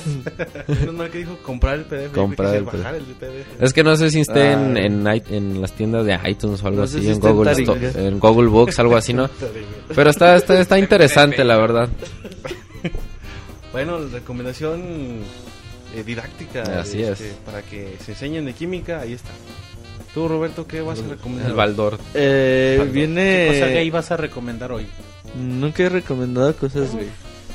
Pero bueno, el día de. Bueno, estos días ya viene Halloween, güey. 31 de octubre. Halloween es una fecha muy especial para. Sobre todo Para Gringolandia, güey. Y. Bueno, es- aquí también viene la parte de Día de. Muertos. ¿sí? Pero aquí lo importante es de que las empresas de videojuegos, cuando se acerca Halloween, pues se ponen a dar diferentes descuentos, ¿no? O sea, no tarda en Capcom en decir, ¿saben qué? Todos mis juegos de iPhone en un dólar. Y Sega va a decir, ah, pues también los míos. Y, eh, y todos hacen descuentos, pues hacen bastante buenos. De hecho, los de Steam no tardan, ¿no, muy? Los... Como en dos semanas. Pero por ejemplo, Los ya de otoño. Los juegos de horror ahorita ya empiezan a bajar de. Creo que de hecho los Resident Evil en 310, por ejemplo, andan en 200 pesos, creo. Los dos. De hecho, sí. O sea, y... cada uno. Y bueno, por ejemplo, mañana en PlayStation Network Bioshock a 5 dólares si tienes Plus. Si no tienes Plus, te cuesta 10 dolaritos. Bioshock 1, uno de los grandes juegos de esta generación. Sí, El 2 bastante también te cuesta lo mismo. Eh, Castlevania Harmony of the Spire te cuesta 8 dólares si tienes PlayStation Plus. Custom Quest. Eh, Dead Space 1, 2 y 3 también te salen a 7 dolaritos. A 6 dolaritos, güey, cada uno. Así que, pues si tienen ahí PlayStation Network, PlayStation Plus, les sale buenos juegos. Si tienen Xbox Live, pues ahí las ofertas son de 50% de descuento en la franquicia de, de Island o de Darkness. Ahí por si les interesa alguno de esos juegos, pues chequen a partir del día de mañana Xbox Live o PlayStation Network cuando se actualicen Sí, buenos y a ver descuentos. qué ¿eh? juegos pueden comprar. Buenos descuentos, muy interesantes opciones. Bueno, yo les voy a recomendar también una serie, pero esta no, no la encuentran en YouTube, sino en el History Channel, en, a menos la emisión de Latinoamérica. No, no El es... precio de la historia. sí, el de no. es, es una... No es tan tan reciente, así que todavía salió esta semana la serie. eh, tendrá a lo mejor, bueno, que yo la vi un mes más o menos. Se llama Locos por los Autos. Mencionas el precio de la historia. Uno de los chavos que sale ahí, el, bueno, te iba a decir el gordito, estos están gorditos, el, el más chavo. Este... sale ahí en esa serie. No me acuerdo el nombre, pero el de. Creo que sí, el de cabello así lacio, medio larguillo. Sale en esa serie y bueno, es una, es una es un programa sobre tipos que se dedican a buscar autos de colección, a restaurarlos, cosas tipo.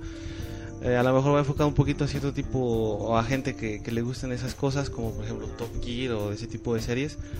Pero para quienes les gusten es, es una buena opción, es una serie, les decía, si han visto el precio de la historia, más o menos manejando ese tipo de, de formato e incluso hasta el humor que manejan pues es similar.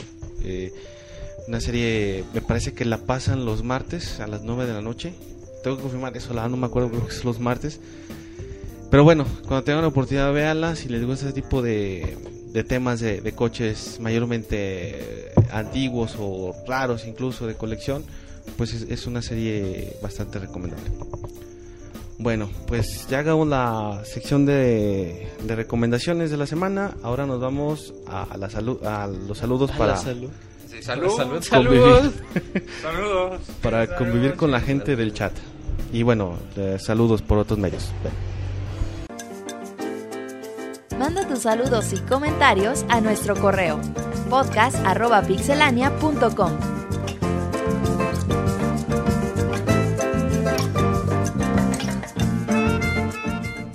Bueno, pues ya estamos en la sección de saludos. Eh, Mau, ¿quieres empezar leyéndonos qué tenemos en, en Facebook? Claro que sí. eh, Ahora hubo muy poquitos saludos en Facebook, pero la mayoría están ¿Cómo? extensos, entonces vamos a empezar. El primero es Dosito Chango, dice un saludo a todos los cuates de Pixelania y un saludo a Martín, que nada más se va y Roberto y Moy se sueltan y se ponen de locas sin control. No, aunque está aquí Martín, se ponen de locas todas aquí. Roberto Fíjate lo que ahora que ya no está Martín, güey, ya no vamos a hablar de, de bebés, güey, de pañales, De de, caídas. caídas, güey, de motos, exactamente, güey. Eh, también de Dance Central, Kinect, todas esas cosas que le gustaba hablar a Martín, pues ya. Ya no vamos a tener. Exactamente. Bueno, Axel Compeán dice saludos Pixelania, nunca los escucho en vivo, pero siempre me descargo el podcast. Quiero decir que me encanta escuchar el podcast, siempre es muy entretenido. Ah, muchas gracias. Un saludo a todo el staff y quisiera saber si harán reseña de Battlefield 4 en el podcast la próxima semana. No creo que alcancemos, igual hasta dentro de dos podcasts. Así es. Bueno, José Ro dice, hola a todo el equipo de Pixelania, mi podcast de preferencia. Una pregunta para el Robocop, ¿qué sistema operativo tienes instalado? No, chavos, no sé, déjenme consultar el manual porque no, no me lo sé. Consultar el Monoroy.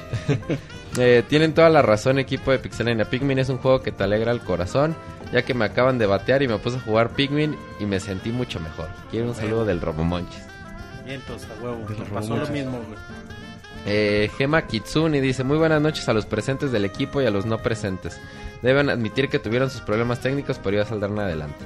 Eh, no sé si puedan mencionarlo, pero ya checaron el hack de Beyond Two Souls. Ah, cabrón. De seguro hat para que salga encuerado ahí. Mencionamos Sí, abajito No, que el hecho, hack de cámara O sea, del personaje él del baño. era- Ah, el sí, hack de cámara del hack. personaje en el baño. Sí, o sea, no era un hack, sino que las versiones de desarrolladores, si ponías un código para cámara libre, podías ver que los modelos aparecían pues, encuerados. No se puede acceder en el juego, o sea, si tú lo compras no lo puedes ver, pero la gente dice que pues, se le hace curioso que existe el modelo en el juego. Ahí está en YouTube, ¿no? Los videos ya. Mm, Con no. el Page encuerado.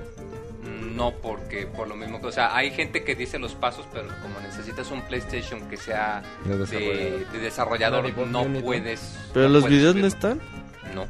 Ah, sí ha de estar uno Sí, ahí. güey. Póngale en Google, ahí le salen en Xvideos. Pónganle en Daily Mucho. Para que vean a Ellen Page. En Xvideos, ahí está. Debe Eh, ser en live, ac- live action, güey. Ay, no pides nada, güey. no, en 3D, dice. Ajá. Eh, bueno, Jor- Mu- Vamos con Jorge Inés Hernández que muy amablemente nos dejó una calaverita. y ahorita que estamos ya en, en época de Día de Muertos. No, y no es la eso. misma que nos mandaron, güey. No, fíjate, tenemos otra calaverita. A ver, Eh, a ver, esta- ¿Cómo empieza, güey? A ver, ¿cómo se llama? eh, la, que, la que yo tengo es de Pedro Ramírez. eh, ¿Cómo se llama la Jorge? Inés Hernández. No, son personas Le mandé a Monchi la calaverita, güey, porque él No, es Ramírez. nuestro... Nuestro, ¿cómo dice, güey? Nuestro declamador, güey. ¿Cómo se llama? Yo. Sí, güey. ¿Por qué? Tú vas a decir la... Tú eres Tú el hiciste poeta una de los calaverita, videojuegos, ¿no? sé. Monchi. Yo la Sí. hice, güey. Tú hiciste... Ahí está, güey. Tú, Tú eres el tú sabes leer calaveritas, güey. A ver, tú... Eh, a ver, dice, de repente entró la calaca gritando y Martín dejó esta vida. Se fue con mucho apuro porque dejó solo al motita. Ay, ay, ay, le dijo a la muerte cuando la vio llegando. Ahora la tesorito camina de la mano de la Catrina. Y a la robotina no quiso llevárselo porque se dice que no es humano, pero se quedó con el señor Sónico a soportar sus malos tratos. Al se lo llevó por irresistible. Ay, calaca recanija, se fue con un, se fue con sus juegos hipster y con un ay, ay mamachita. Al Monchis gustosa se lo llevó, pero le dio chance de irse como él quisiera. Quiso, quiso irse quiso irse alegre del corazón, cabalgando su inseparable épona. Solo le faltaba el más fino en la materia. A Roberto se lo llevaron derechito al panteón. No le dio tiempo de ver sus películas de su película de ficheras, pero de que murió comiendo, pero que murió ¿eh, ¿qué pedo? Dicen que murió comiendo un taco de chicharrón. Ay, qué bonito. Muchas gracias a, a, a Jorge Inés que se tomó la molestia. A ver, Monchis, pues lete la otra, güey. A ver. Dice. Bueno, el saludo completo. Antes que nada, les mando un saludo desde la ciudad de la eterna primavera. Cuernavaca. Y, y triste por la salida de Martín del podcast. Así que antes de que les valga un pepino, los comentarios del correo les mando mi calaverita mafufa. Y como dijera Marco Fabián, desde el fondo de mi corazón. Me dijera Marco Fabián. Dice, estaba la calavera esperando a la robotina. Muy desilusionado, desilusionada quedó al ver que nunca llegó por culpa de su amado Monoroid. Entonces Almoy llamó, pero nunca contestó porque con sus camarones se atascó. Llegó la tesorito con su famoso ay ay ay y la muerte le dijo a mí las, las joterías ni a la esquina. Para eso tengo a Robert en latina. El Monchis triste quedó porque la calaca a Pikmin se llevó. Y al Monchis le comentó, también merezco que me alegre el corazón. Martín embarazada quedó. Por eso al podcast nunca llegó. La calaca se responsabilizó y al cementerio se lo llevó. Ah, qué bonito. bravo. Una más. ¿De quién es? De Pedro Ramírez Hotel. Armoy, debes Muchas gracias escribirte a los una, güey. Escríbete una calaverita, muy. Pero Ah, da no, chance, sí, güey, la, la quieres ¿no? ahorita. Y unas babuchas y un agua de limón también. ¿Qué, qué son mariachi. babuchas? Son unas babuchas, muy. Pantuflas, sandalias, chanclas. Ay, Ah, Babuchas, güey. Babuchas también se les Ah, conoce. cabrón, sí, qué No chingón. sabía. Bueno, muchas Eh, gracias ¿en a, a los que mandaron sus, sus calaveritas. Los pies, güey. Los pies, modo que te las pongas de gorro. Vamos, eh, deja, vamos a leer unos eh, saludos Ok. del correo. Vas. Eh, Jorge Aguilar dice, hola Pixie Team, escribo para saludarlos y pedirles su valo- valiosa opinión sobre una compra que quiero hacer. Me quiero comprar un Wii. Mi última consola Nintendo fue un Nintendo 64 y casi ni lo usé. ¿Qué juegos me recomiendan para mi próximo Wii? Tomando en cuenta que me gustan los juegos del mundo abierto y sandbox. Híjole. Xenoblade.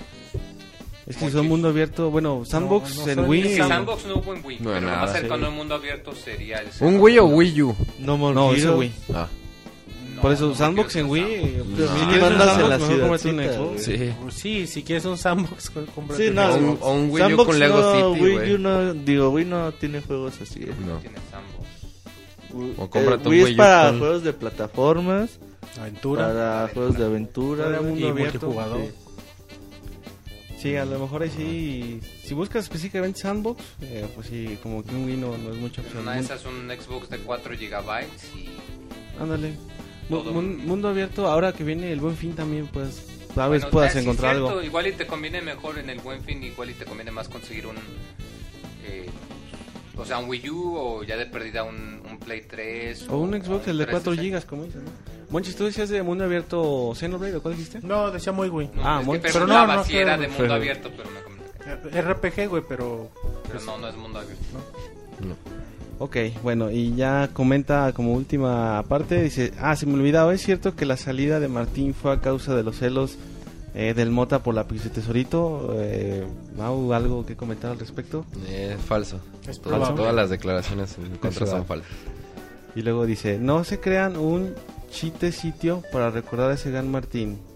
Ah, un chistecito. Ah, chistecito. Oye, ya.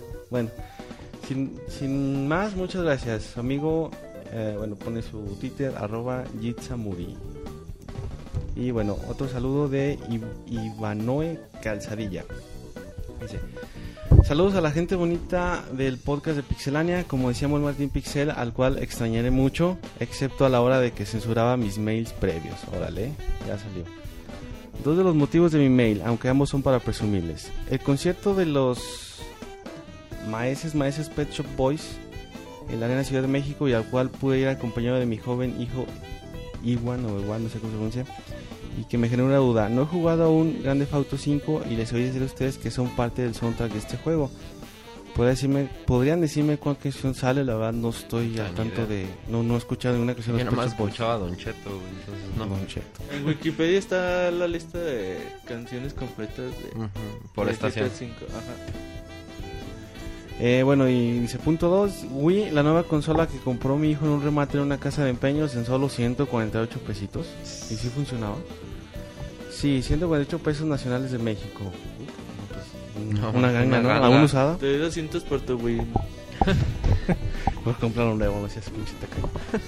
La verdad es que no soy mini. nada fan de esta consola, pero resulta que teníamos un GameCube, el cual hicimos mal en prestar hace dos años porque no, nos lo regresaron descompuesto con la espantosa excusa de que así se lo habíamos prestado al padrino chongo de mi hijo y pues como teníamos unos 20 juegos de GameCube que no podíamos jugar, consideramos comprar un nuevo GameCube baratito, pero fue más comprar esta super oferta, pues es un modelo negro compatible aún con el GameCube, buena elección. Por cierto, por cierto que estaba den- dentro una memory card de 2 GB, pero tenía el feo problema de que tenía chip virtual para leer piratería. Y para revisar que estuviera, que estuviera bien en la parte online, desinstalé todo y pude actualizar. Y resulta que trabaja de maravilla y sin ningún problema con sus juegos viejitos. Que está jugando mi hijo con el Mario Kart, o sea, la Wind Waker y los Resident Evil y un bonche más que me tiene muy feliz. Que mi hijo conozca sus esca- escasos 8 añotes. Pues qué bueno que le induzca con esos Desde juegos. pequeño. Hay dos moralejas aquí. Jamás presten sus consolas porque la gente no cuida lo que no es suyo. Y la otra es que ahora que viene el buen fin, pienso que, es- que acercarse a estos lugares de empeño a cazar alguna oferta, alguna buena oferta puede ser una gran opción para hacerse de juegos o consolas. La verdad es que, digo, generan cierta desconfianza, ¿no? Las casas de empeño y vas a ver si- Pero sí, lo, pero sí encuentras bien barato. Pero sí te puedes encontrar Puedes encontrar cosas que bien pruebas que funcionen. Igual me acuerdo alguien en Twitter estaba comentando que se había encontrado, creo que era un PSP como a 400 a 500 pesos. Que le faltaba nada más el cable de cargador, y, pero ya no, ya no dijo si sí lo probó, si funcionaba. Pero pues aguas, o sea, sí, o sea, comprar una consola usada tiene no es arriesgue, malo. ¿no? De hecho, eh, yo ya lo he comentado que algo curioso es que las consolas nuevas que yo me he comprado se me descomponen. Las únicas que nunca se me, no, no, no se me descomponen son las que he comprado usadas por alguna razón. Pero sí que lo prueben y pues qué aguas, porque igual Sí, es que esas en les casas de empeño- no. eh, generan desconfianza, tiene cierto riesgo, ¿no? O sea, de que por ahí a lo mejor te estén vendiendo algo en completamente buen estado. Pero este, que te puedes encontrar alguna buena oferta, como decía Mau, pues claro Sí, que sí, ¿no? pues O es sea, que es un riesgo que tienes que correr. Bajan digo. mucho los precios. Exactamente, es un riesgo que tienes que correr. O sea, pues, obviamente cuando estás comprando algo a una super ganga, pues siempre corres el riesgo de que a lo mejor no funciona como tú lo esperas, pero Sí, y por ese tipo de negocios que la verdad pues, no tienen buena fama, entonces tal vez, a lo mejor en otros lugares, no te sé decir alguno ahorita, pero tal vez haya lugares de cosas usadas que tengan un poquito mejor, mejor fama. Pero bueno, Exactamente. Eh, bueno, ya por último dice, yo pienso, como les había dicho, comprar un PlayStation 3 de 250 gigabytes, el cual ya vi en Sams en 3 mil pesitos, buen precio. A mí se me hace que más vara no podrá estar en estos en estos días, en estos días y no sé si sea bueno ya comprarlo. Ustedes que me recomiendan, no, pues espérate al buen fin, ¿no? Sí. No creo que te lo suban. ¿Qué se encontró? Un PlayStation 3 250 gigabytes en ¿Tres 3 mil? mil pesos. ¿Está bien? Yo creo que de una vez. No, sí está muy bien. No, ya yo digo que puede esperarse al buen fin, no creo que lo suban de aquí al buen fin. ¿Quién sabe, güey? Es que el pinche buen fin es muy engañoso. Sí, o sea, te ponen descuento del 40%, pero primero están el precio. Pero pues a lo mejor te lo dejan igual en el Es de los como casos, pinche güey. Volaris, güey, que te dice descuento de 80%. Y entras, güey, y en realidad no es eso. güey. Saludos a la gente de Volaris. que gracias a ellos podemos ir al E3. Ay. Así nos quieren patrocinar, ¿verdad? Sí, hay que hacer. Bueno. Eh, menciona, mi otra pregunta es, ¿cuáles son los mejores juegos de Wii que nos recomienden y dónde comprarlos baratitos? Por... El Beto. Ay, ay, Juegos de. Wii que recomendemos, pues los, dos Mario Galaxy. Galaxy. Los dos Galaxy. Eh, Mario Kart. No, encuentran- dijimos- Zelda. no, no decimos Xenoblade Chronicles porque El, el Galaxy se lo encuentran en 300 pesos en un blockbuster. Hasta el Mario Tennis, güey, el de Cubo, güey, el New Control, está bien chingón y vale 200 Está pesos. Met- los Metroid. El, el Wii Sport mencionábamos también. Metroid 3, bueno, el Trilogy si lo haya, güey. Trilogy, el 3. Está el Second Wiki que también ya no se halla, A mí no me gustó, güey. El otro lo, ¿No? lo puse a jugar. Es un click and point. Un point No and click. mames, ¿no Super te Smash? Bros. Brawl. ¿Manda? El Brawl. Smash Bros. Smash Brawl? Bros. Sí. Brawl. Está. Mario Kart, obviamente. Mario Kart. World, Ah, está Muramasa, está, a mí me gusta mucho una que se llama Battalion Wars. Battle Ujú. Wars, sí.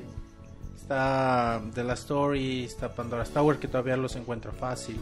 Eh, Xenoblade está muy cabrón que lo encuentre. El del chavo. Hasta el güey. Resident Evil 4, güey, si no lo has jugado es la están mejor los, versión. est- están, los, ajá, están los Umbrella Chronicles también, están divertidos. Sí, sí hay variedad, güey. Y pues Sí, los sí. Mario, los New Super Mario Bros. juego, Hay muchos New juegos Super muy buenos Mario. para Hay Wii. mucho juego para Wii, sí. Ujú.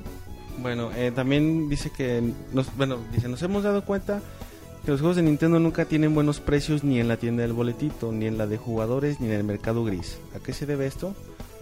Pues no sé, tal vez las franquicias de Nintendo no se devalúan tan rápido, les permite man- mantener sus precios altos, porque todavía el, el New Super Mario Wii te lo encuentras cerca de mil pesos, ¿no? Sí, 800, güey. 900 Sí, no, pesos. sí está muy cabrón, güey. Para hacer un juego de 6, 7 años. Sí, te lo siguen dando. Siempre están los Kirby, también los Smash. Te lo siguen dando alrededor de mil pesos, no bajan, güey. Sí, las franquicias esas insignia de Nintendo. Por ejemplo, los Galaxy, el, el, el 2 te lo encuentras 300, 400. El 1, perdón. El uno, pero porque salió esta versión de.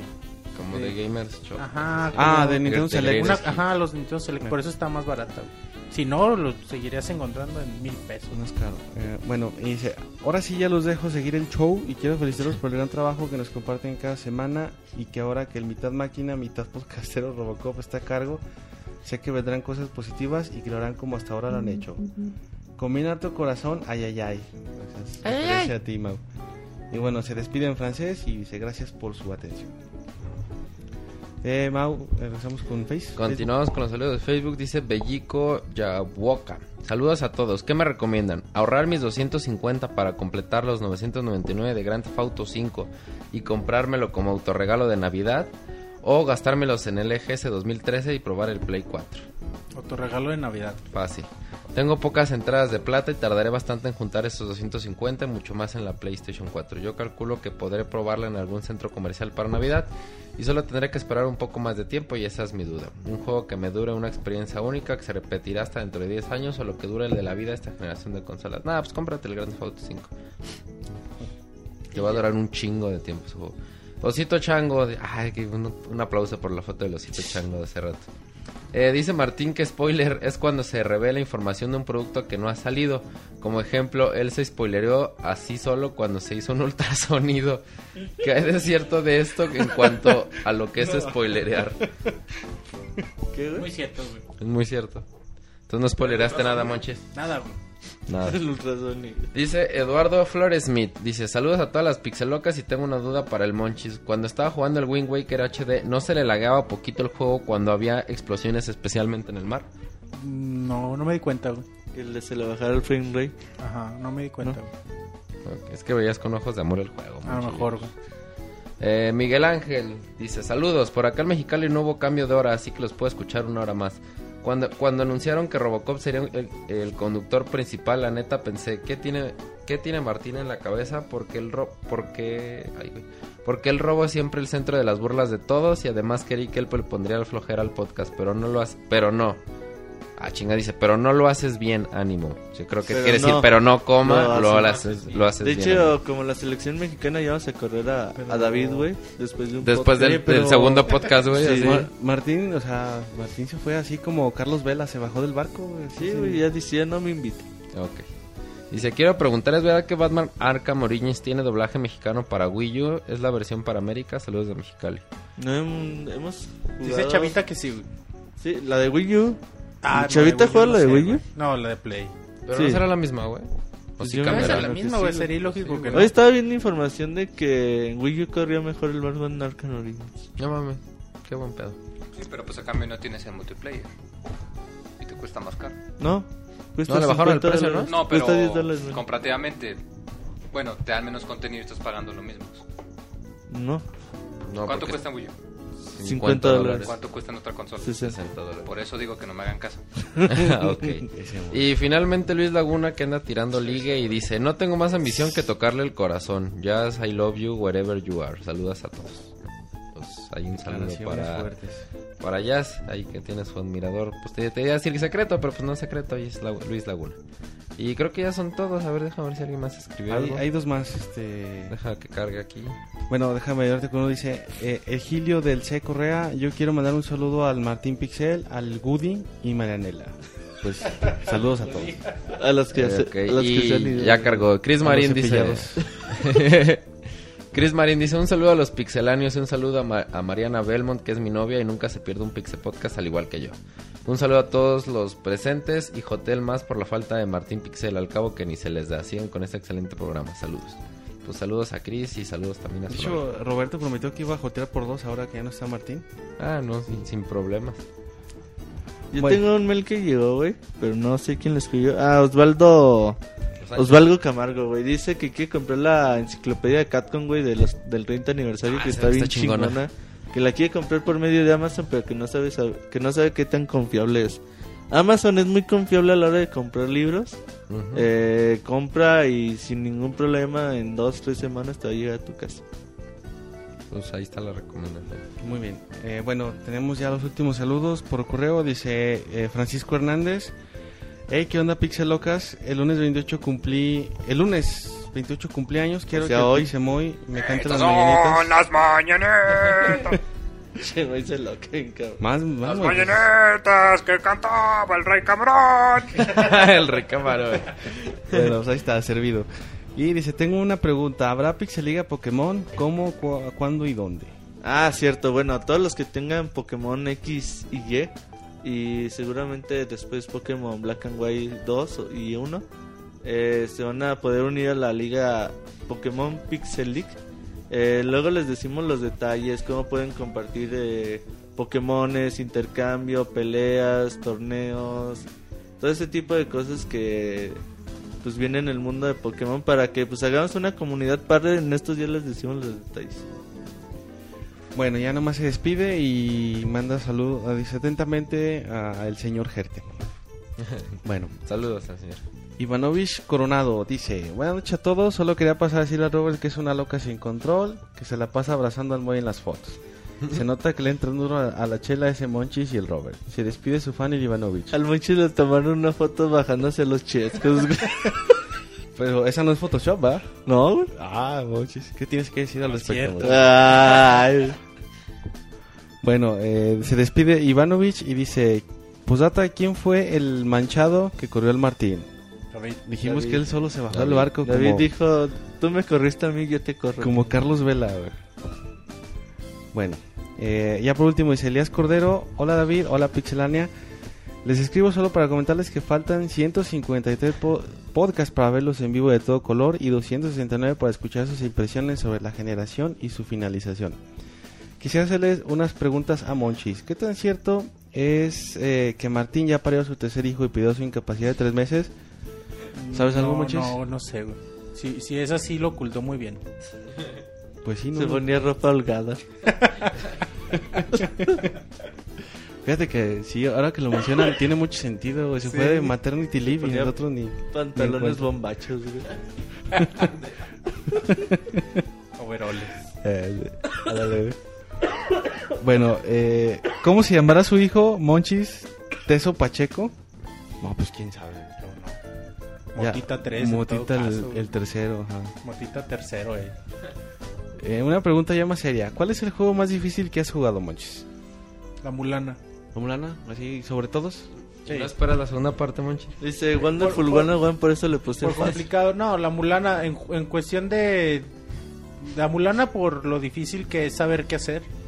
Pero Metroid de NES, Kid Icarus de NES, son muy complicados.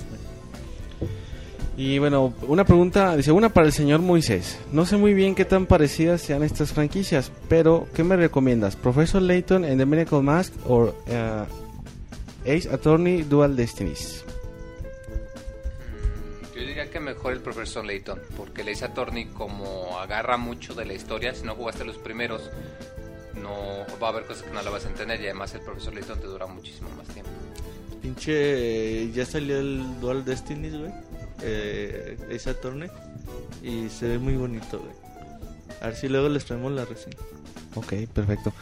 Eh, bueno, otra pregunta, Moy, para ti. Eh, ¿Tú sí crees que el anuncio de Atlus sea Persona 5? ¿Tiene buenas posibilidades de ya no ser No exclusivo? sé, de hecho, porque hasta cuando le das, eh, bueno, para los que no sepan, Atlus hay un link en japonés que tú le das clic y te muestra un reloj de, de cuenta regresiva, que de hecho vence creo el 20 de noviembre me parece. Y tú cuando le das el retweet en japonés te pone los caracteres para persona como se, como se escribe el juego de persona en japonés. Entonces hay quien dice que sí tiene que ver y más porque la tipografía también es igualita a la que se utiliza en los títulos. A mí no se me haría extraño, sobre todo porque pues, ya desde hace dos años se andaba anunciando que iba a salir. Persona quién sabe 5, güey, te vas a poner bien loca sin control. No, sí, yo voy a gritar como fanger cuando. Como Banger. Sí, sí, sí. No, pero sí, yo sí pienso que debe de ser algo por el estilo, porque... Sea, ¿qué otra franquicia tiene Atlus que merezca un anuncio de ese tipo, al menos ahorita? Porque pues ya anunciaron la secuela del juego de peleas y pues ya acaban de sacar sus juegos de Dragon's Crown, acaban de sacar sus RPGs para el 3DS. Entonces yo creo que sí va a ser muy probable. Pues está la opinión de Moy. Y bueno, y se despide Elías Cordero. Dice: Me pegó muy feo eso de que Martín se fue, jaja, pero pues ya ni pex. Los grandes se van y los Robocop se quedan. Oh, ¿Qué pues? y dice: Pixie Tesorito, ¿me envías un beso? No. Ch, No seas así. No, la otra vez mandé porque andaba medio pedo, pero hoy no. Ah, Ya sabes, una cerveza sí, sí se hace, pues. Una Eh, caguama, Yo no tengo eso. saludos, Mau. ¿Todavía hay algo en Facebook? Eh, no, en Facebook ya nada más había 11 saludos esta semana. Muy bien. Eh, Roberto, ¿tampoco ya hay correos? Minuto Mixler. Exacto. Viene el minuto donde se pueden explayar. En Mixler, eh, vamos a digan lo que quieran, sobre todo insultos a la tesorito. y al Martín. Yo tengo un saludo. A ver, antes de ir al minuto Mixler, Monchis. Sí, a Tania Michel, que, que es su primera vez güey, Primera vez que. en el podcast. Manches. Vamos, A ¿dónde ver, pensado? Que esperó todo el podcast nada más para escuchar su saludo. Ah, pues. Ah, Y lo mandas bien mal. Saludo, beso y abrazo a, a Tania Ah, Michel. Monchis, Ay, Qué cálmate. oportunista, Monchis. eh. Bueno, vamos al minuto Mixler, Roberto. Ahora sí, empiecen a escribir lo que quieran que leamos. Dicen que la tesorita se la come. Ah, no sean groseros. Eso dice Camuy, güey. ¿Yo qué quieres que haga, güey? Otra, y a, y a Morado Disturbia también. ¿A quién? Pero- También fue su primera vez. Ah, pues bienvenidos al, al Club Pixel. Saludos al Robocop, dice Hugo, güey. Ah, pues, saludos, gracias. También preguntan qué le pasó a Martín. Pues ya hay varias teorías que está que va por el tercero, que se fue como Carlos Vela, ¿cuál era la otra? Bueno, ahí salieron varias en el podcast. Por bullying. pero- Fueron celos nada Ah, por más. bullying de Roberto. Ah, por celos de, del del. Mota. Bueno, pues ahí hagan mande sus saludos apuestas. David, güey. Ya no vi quién lo puso, güey. Eh, Ah, pues saludos Ge- a quien Gerson. Rue, dice. Ah, bueno, saludos a Gerson. Gracias por, por estar La maestra Patti le mando un saludo, un beso y un agarrón de nalgas al Monchis. Ah, cabrón. Todo eso. Bien violento. Sí. Unas nalgadas, güey. Dice Rocker, salvajes. eh, David, redes sociales.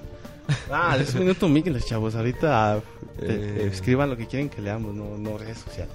Eh, el motito de tener carnalito. Ah, ya se trabó. Dice que Elías Cordero, güey, que sí lo hiciste bien, David. Pero pues ya te vas a correr.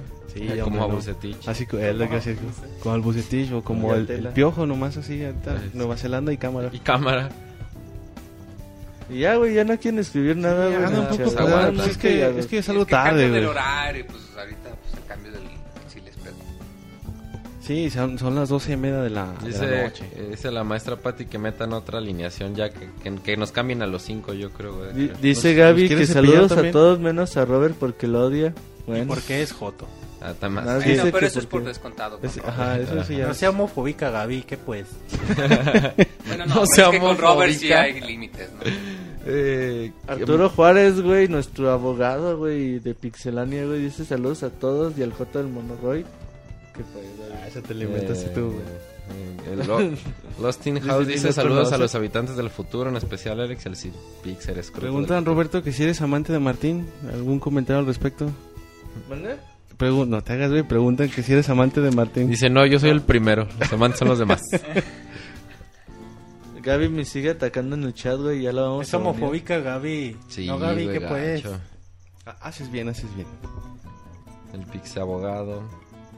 Dicen que me deberían mandar a cursos de lectura, estoy de acuerdo, güey. Lectura y redacción. Sambra con su voz con su voz sexy. Ah, el otro día se joteó el Sambra, güey. No quiso venir el Pixie Goku, güey. No. Eres un joto homofóbico tú, güey. Ah, qué culero, güey. Joto y homofóbico, güey, no mames. Agresiones así de la nada, güey. Eres un...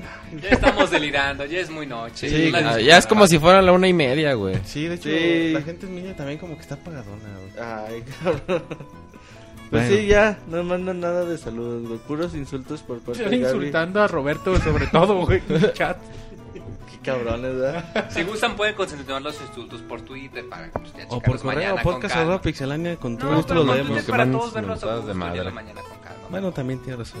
Que sal- dice Gaby que, bueno, pues, saludos a Robert para que no digan que soy homofóbico. Dice que saludos, no seas gacho. Se güey. saludó, güey. No, ya no voy a saludar a Gaby. Ah, ya se agüitó el Robert. Baneo. Ah, ya. Block. Bueno. Eh, Monchis, algo material que tengas Dice preparado para la Molina, semana. Robert, nadie te quiere. Sí, Muy sí lo he notado. Dice Chris Marin, Roberto Maricón. Oye, güey, si te están atacando, güey. No cabrón. mames, qué Puras pena. Ya, ya nos verdades, excedimos, No, güey. ya fueron cinco minutos de Y mi Dice los la maestra que Robert no es gay, es una loca sin control. Hay diferencia. Y, y los días de Soundscape me atacan todavía más los cabrones, güey. No, que no te atacan, güey. Que No solo eres un poco loca, dice Lalo Chuy. No le digas así a la gente, como que los cabrones. Va uno de veras. Saludos a los habitantes del futuro, en especial a Alex y al señor Pix Escroto del futuro. Leanlo completo, no se interrumpan entre ustedes. Pues saludos. Eh, bueno, ya vamos dando por terminado el minuto Mixler. Eh, Monchis. Fueron como 10. Bueno, sí. Muchas gracias, muchas gracias a toda la gente que nos escuchó. Eh, recuerden que mañana es martes de Colors, miércoles de Soundscapes. El, eh, nada más el Colors de mañana quedó bien bonito para que lo chequen. Oye, Monchis está causando sensación los nuevos colors. O sea, si los Sí, primeros güey. pegaron estos. Están Sí, con güey, todo, ¿eh? está- están están bien padres, güey. Dicen que saques a Willy y metas a Moy. Pues sácalo tú, güey. Ah, cabrón. Lo, lo quiere meter, pero a su cuarto. güey. A su corazón. Y ya, güey, no, estén al pendiente, dejen su comentario, por favor. No sean groseros con jazz, no sean vulgares. Y dejen su comentario bonito y compártanos. Bueno, pues. A ver, eres bien chido, güey. Me están diciendo, güey. Ay, ya, Es- escribe ya, Robert ahí entre güey. los 100, güey. que- Pues bueno, güey, ya. Un comentario sí, güey, uno que no- 2009, güey. De su mamá. es del mismo, güey. Bueno, nos vamos despidiendo ya. Este. Si alguien este, tiene algo más que decir, pero pues si Que no. hable ahora que cae vámonos. Vámonos Nos despidiendo. vemos próximo lunes. ¿Que para cuándo el último gameplay de Rayman? Dice Cito Chango. No sé, Manda- güey. mándenle tweets a Martín, díganle que ya no. Le presiona a. Martín porque pues él es el que no lo sube. Tal Sí. vez por eso se fue, güey. Se le perdió el gameplay. Se le haber perdido el gameplay dijo, mejor aquí, aquí "Vele, corrió que güey". aquí quedó. Se puso a volverlo a jugar. en ese güey. gameplay es donde dem- demuestro todas mis habilidades chingoncísimas. güey. Ay, cálmate. Pues Uh, ya lo habías ve- pasado, véanlo, güey. Nosotros la primera vez que Uh, jugábamos. véanlo, güey. Bueno, pues ya nos vamos despidiendo. Gracias a toda la gente que nos siguió. Por favor, síganos en Pixelania en Twitter, en eh, Pixelania Oficial en Facebook, pixelania.com, Que lo acaba de tuitear. podcast eh, arroba pixelania y bueno, este en nuestro canal de YouTube pueden encontrar reseñas, los colors como, como comentaba Monchis. Y bueno, pues nos vamos despidiendo. Gracias a todos. Bye. Adiós, bye. gracias.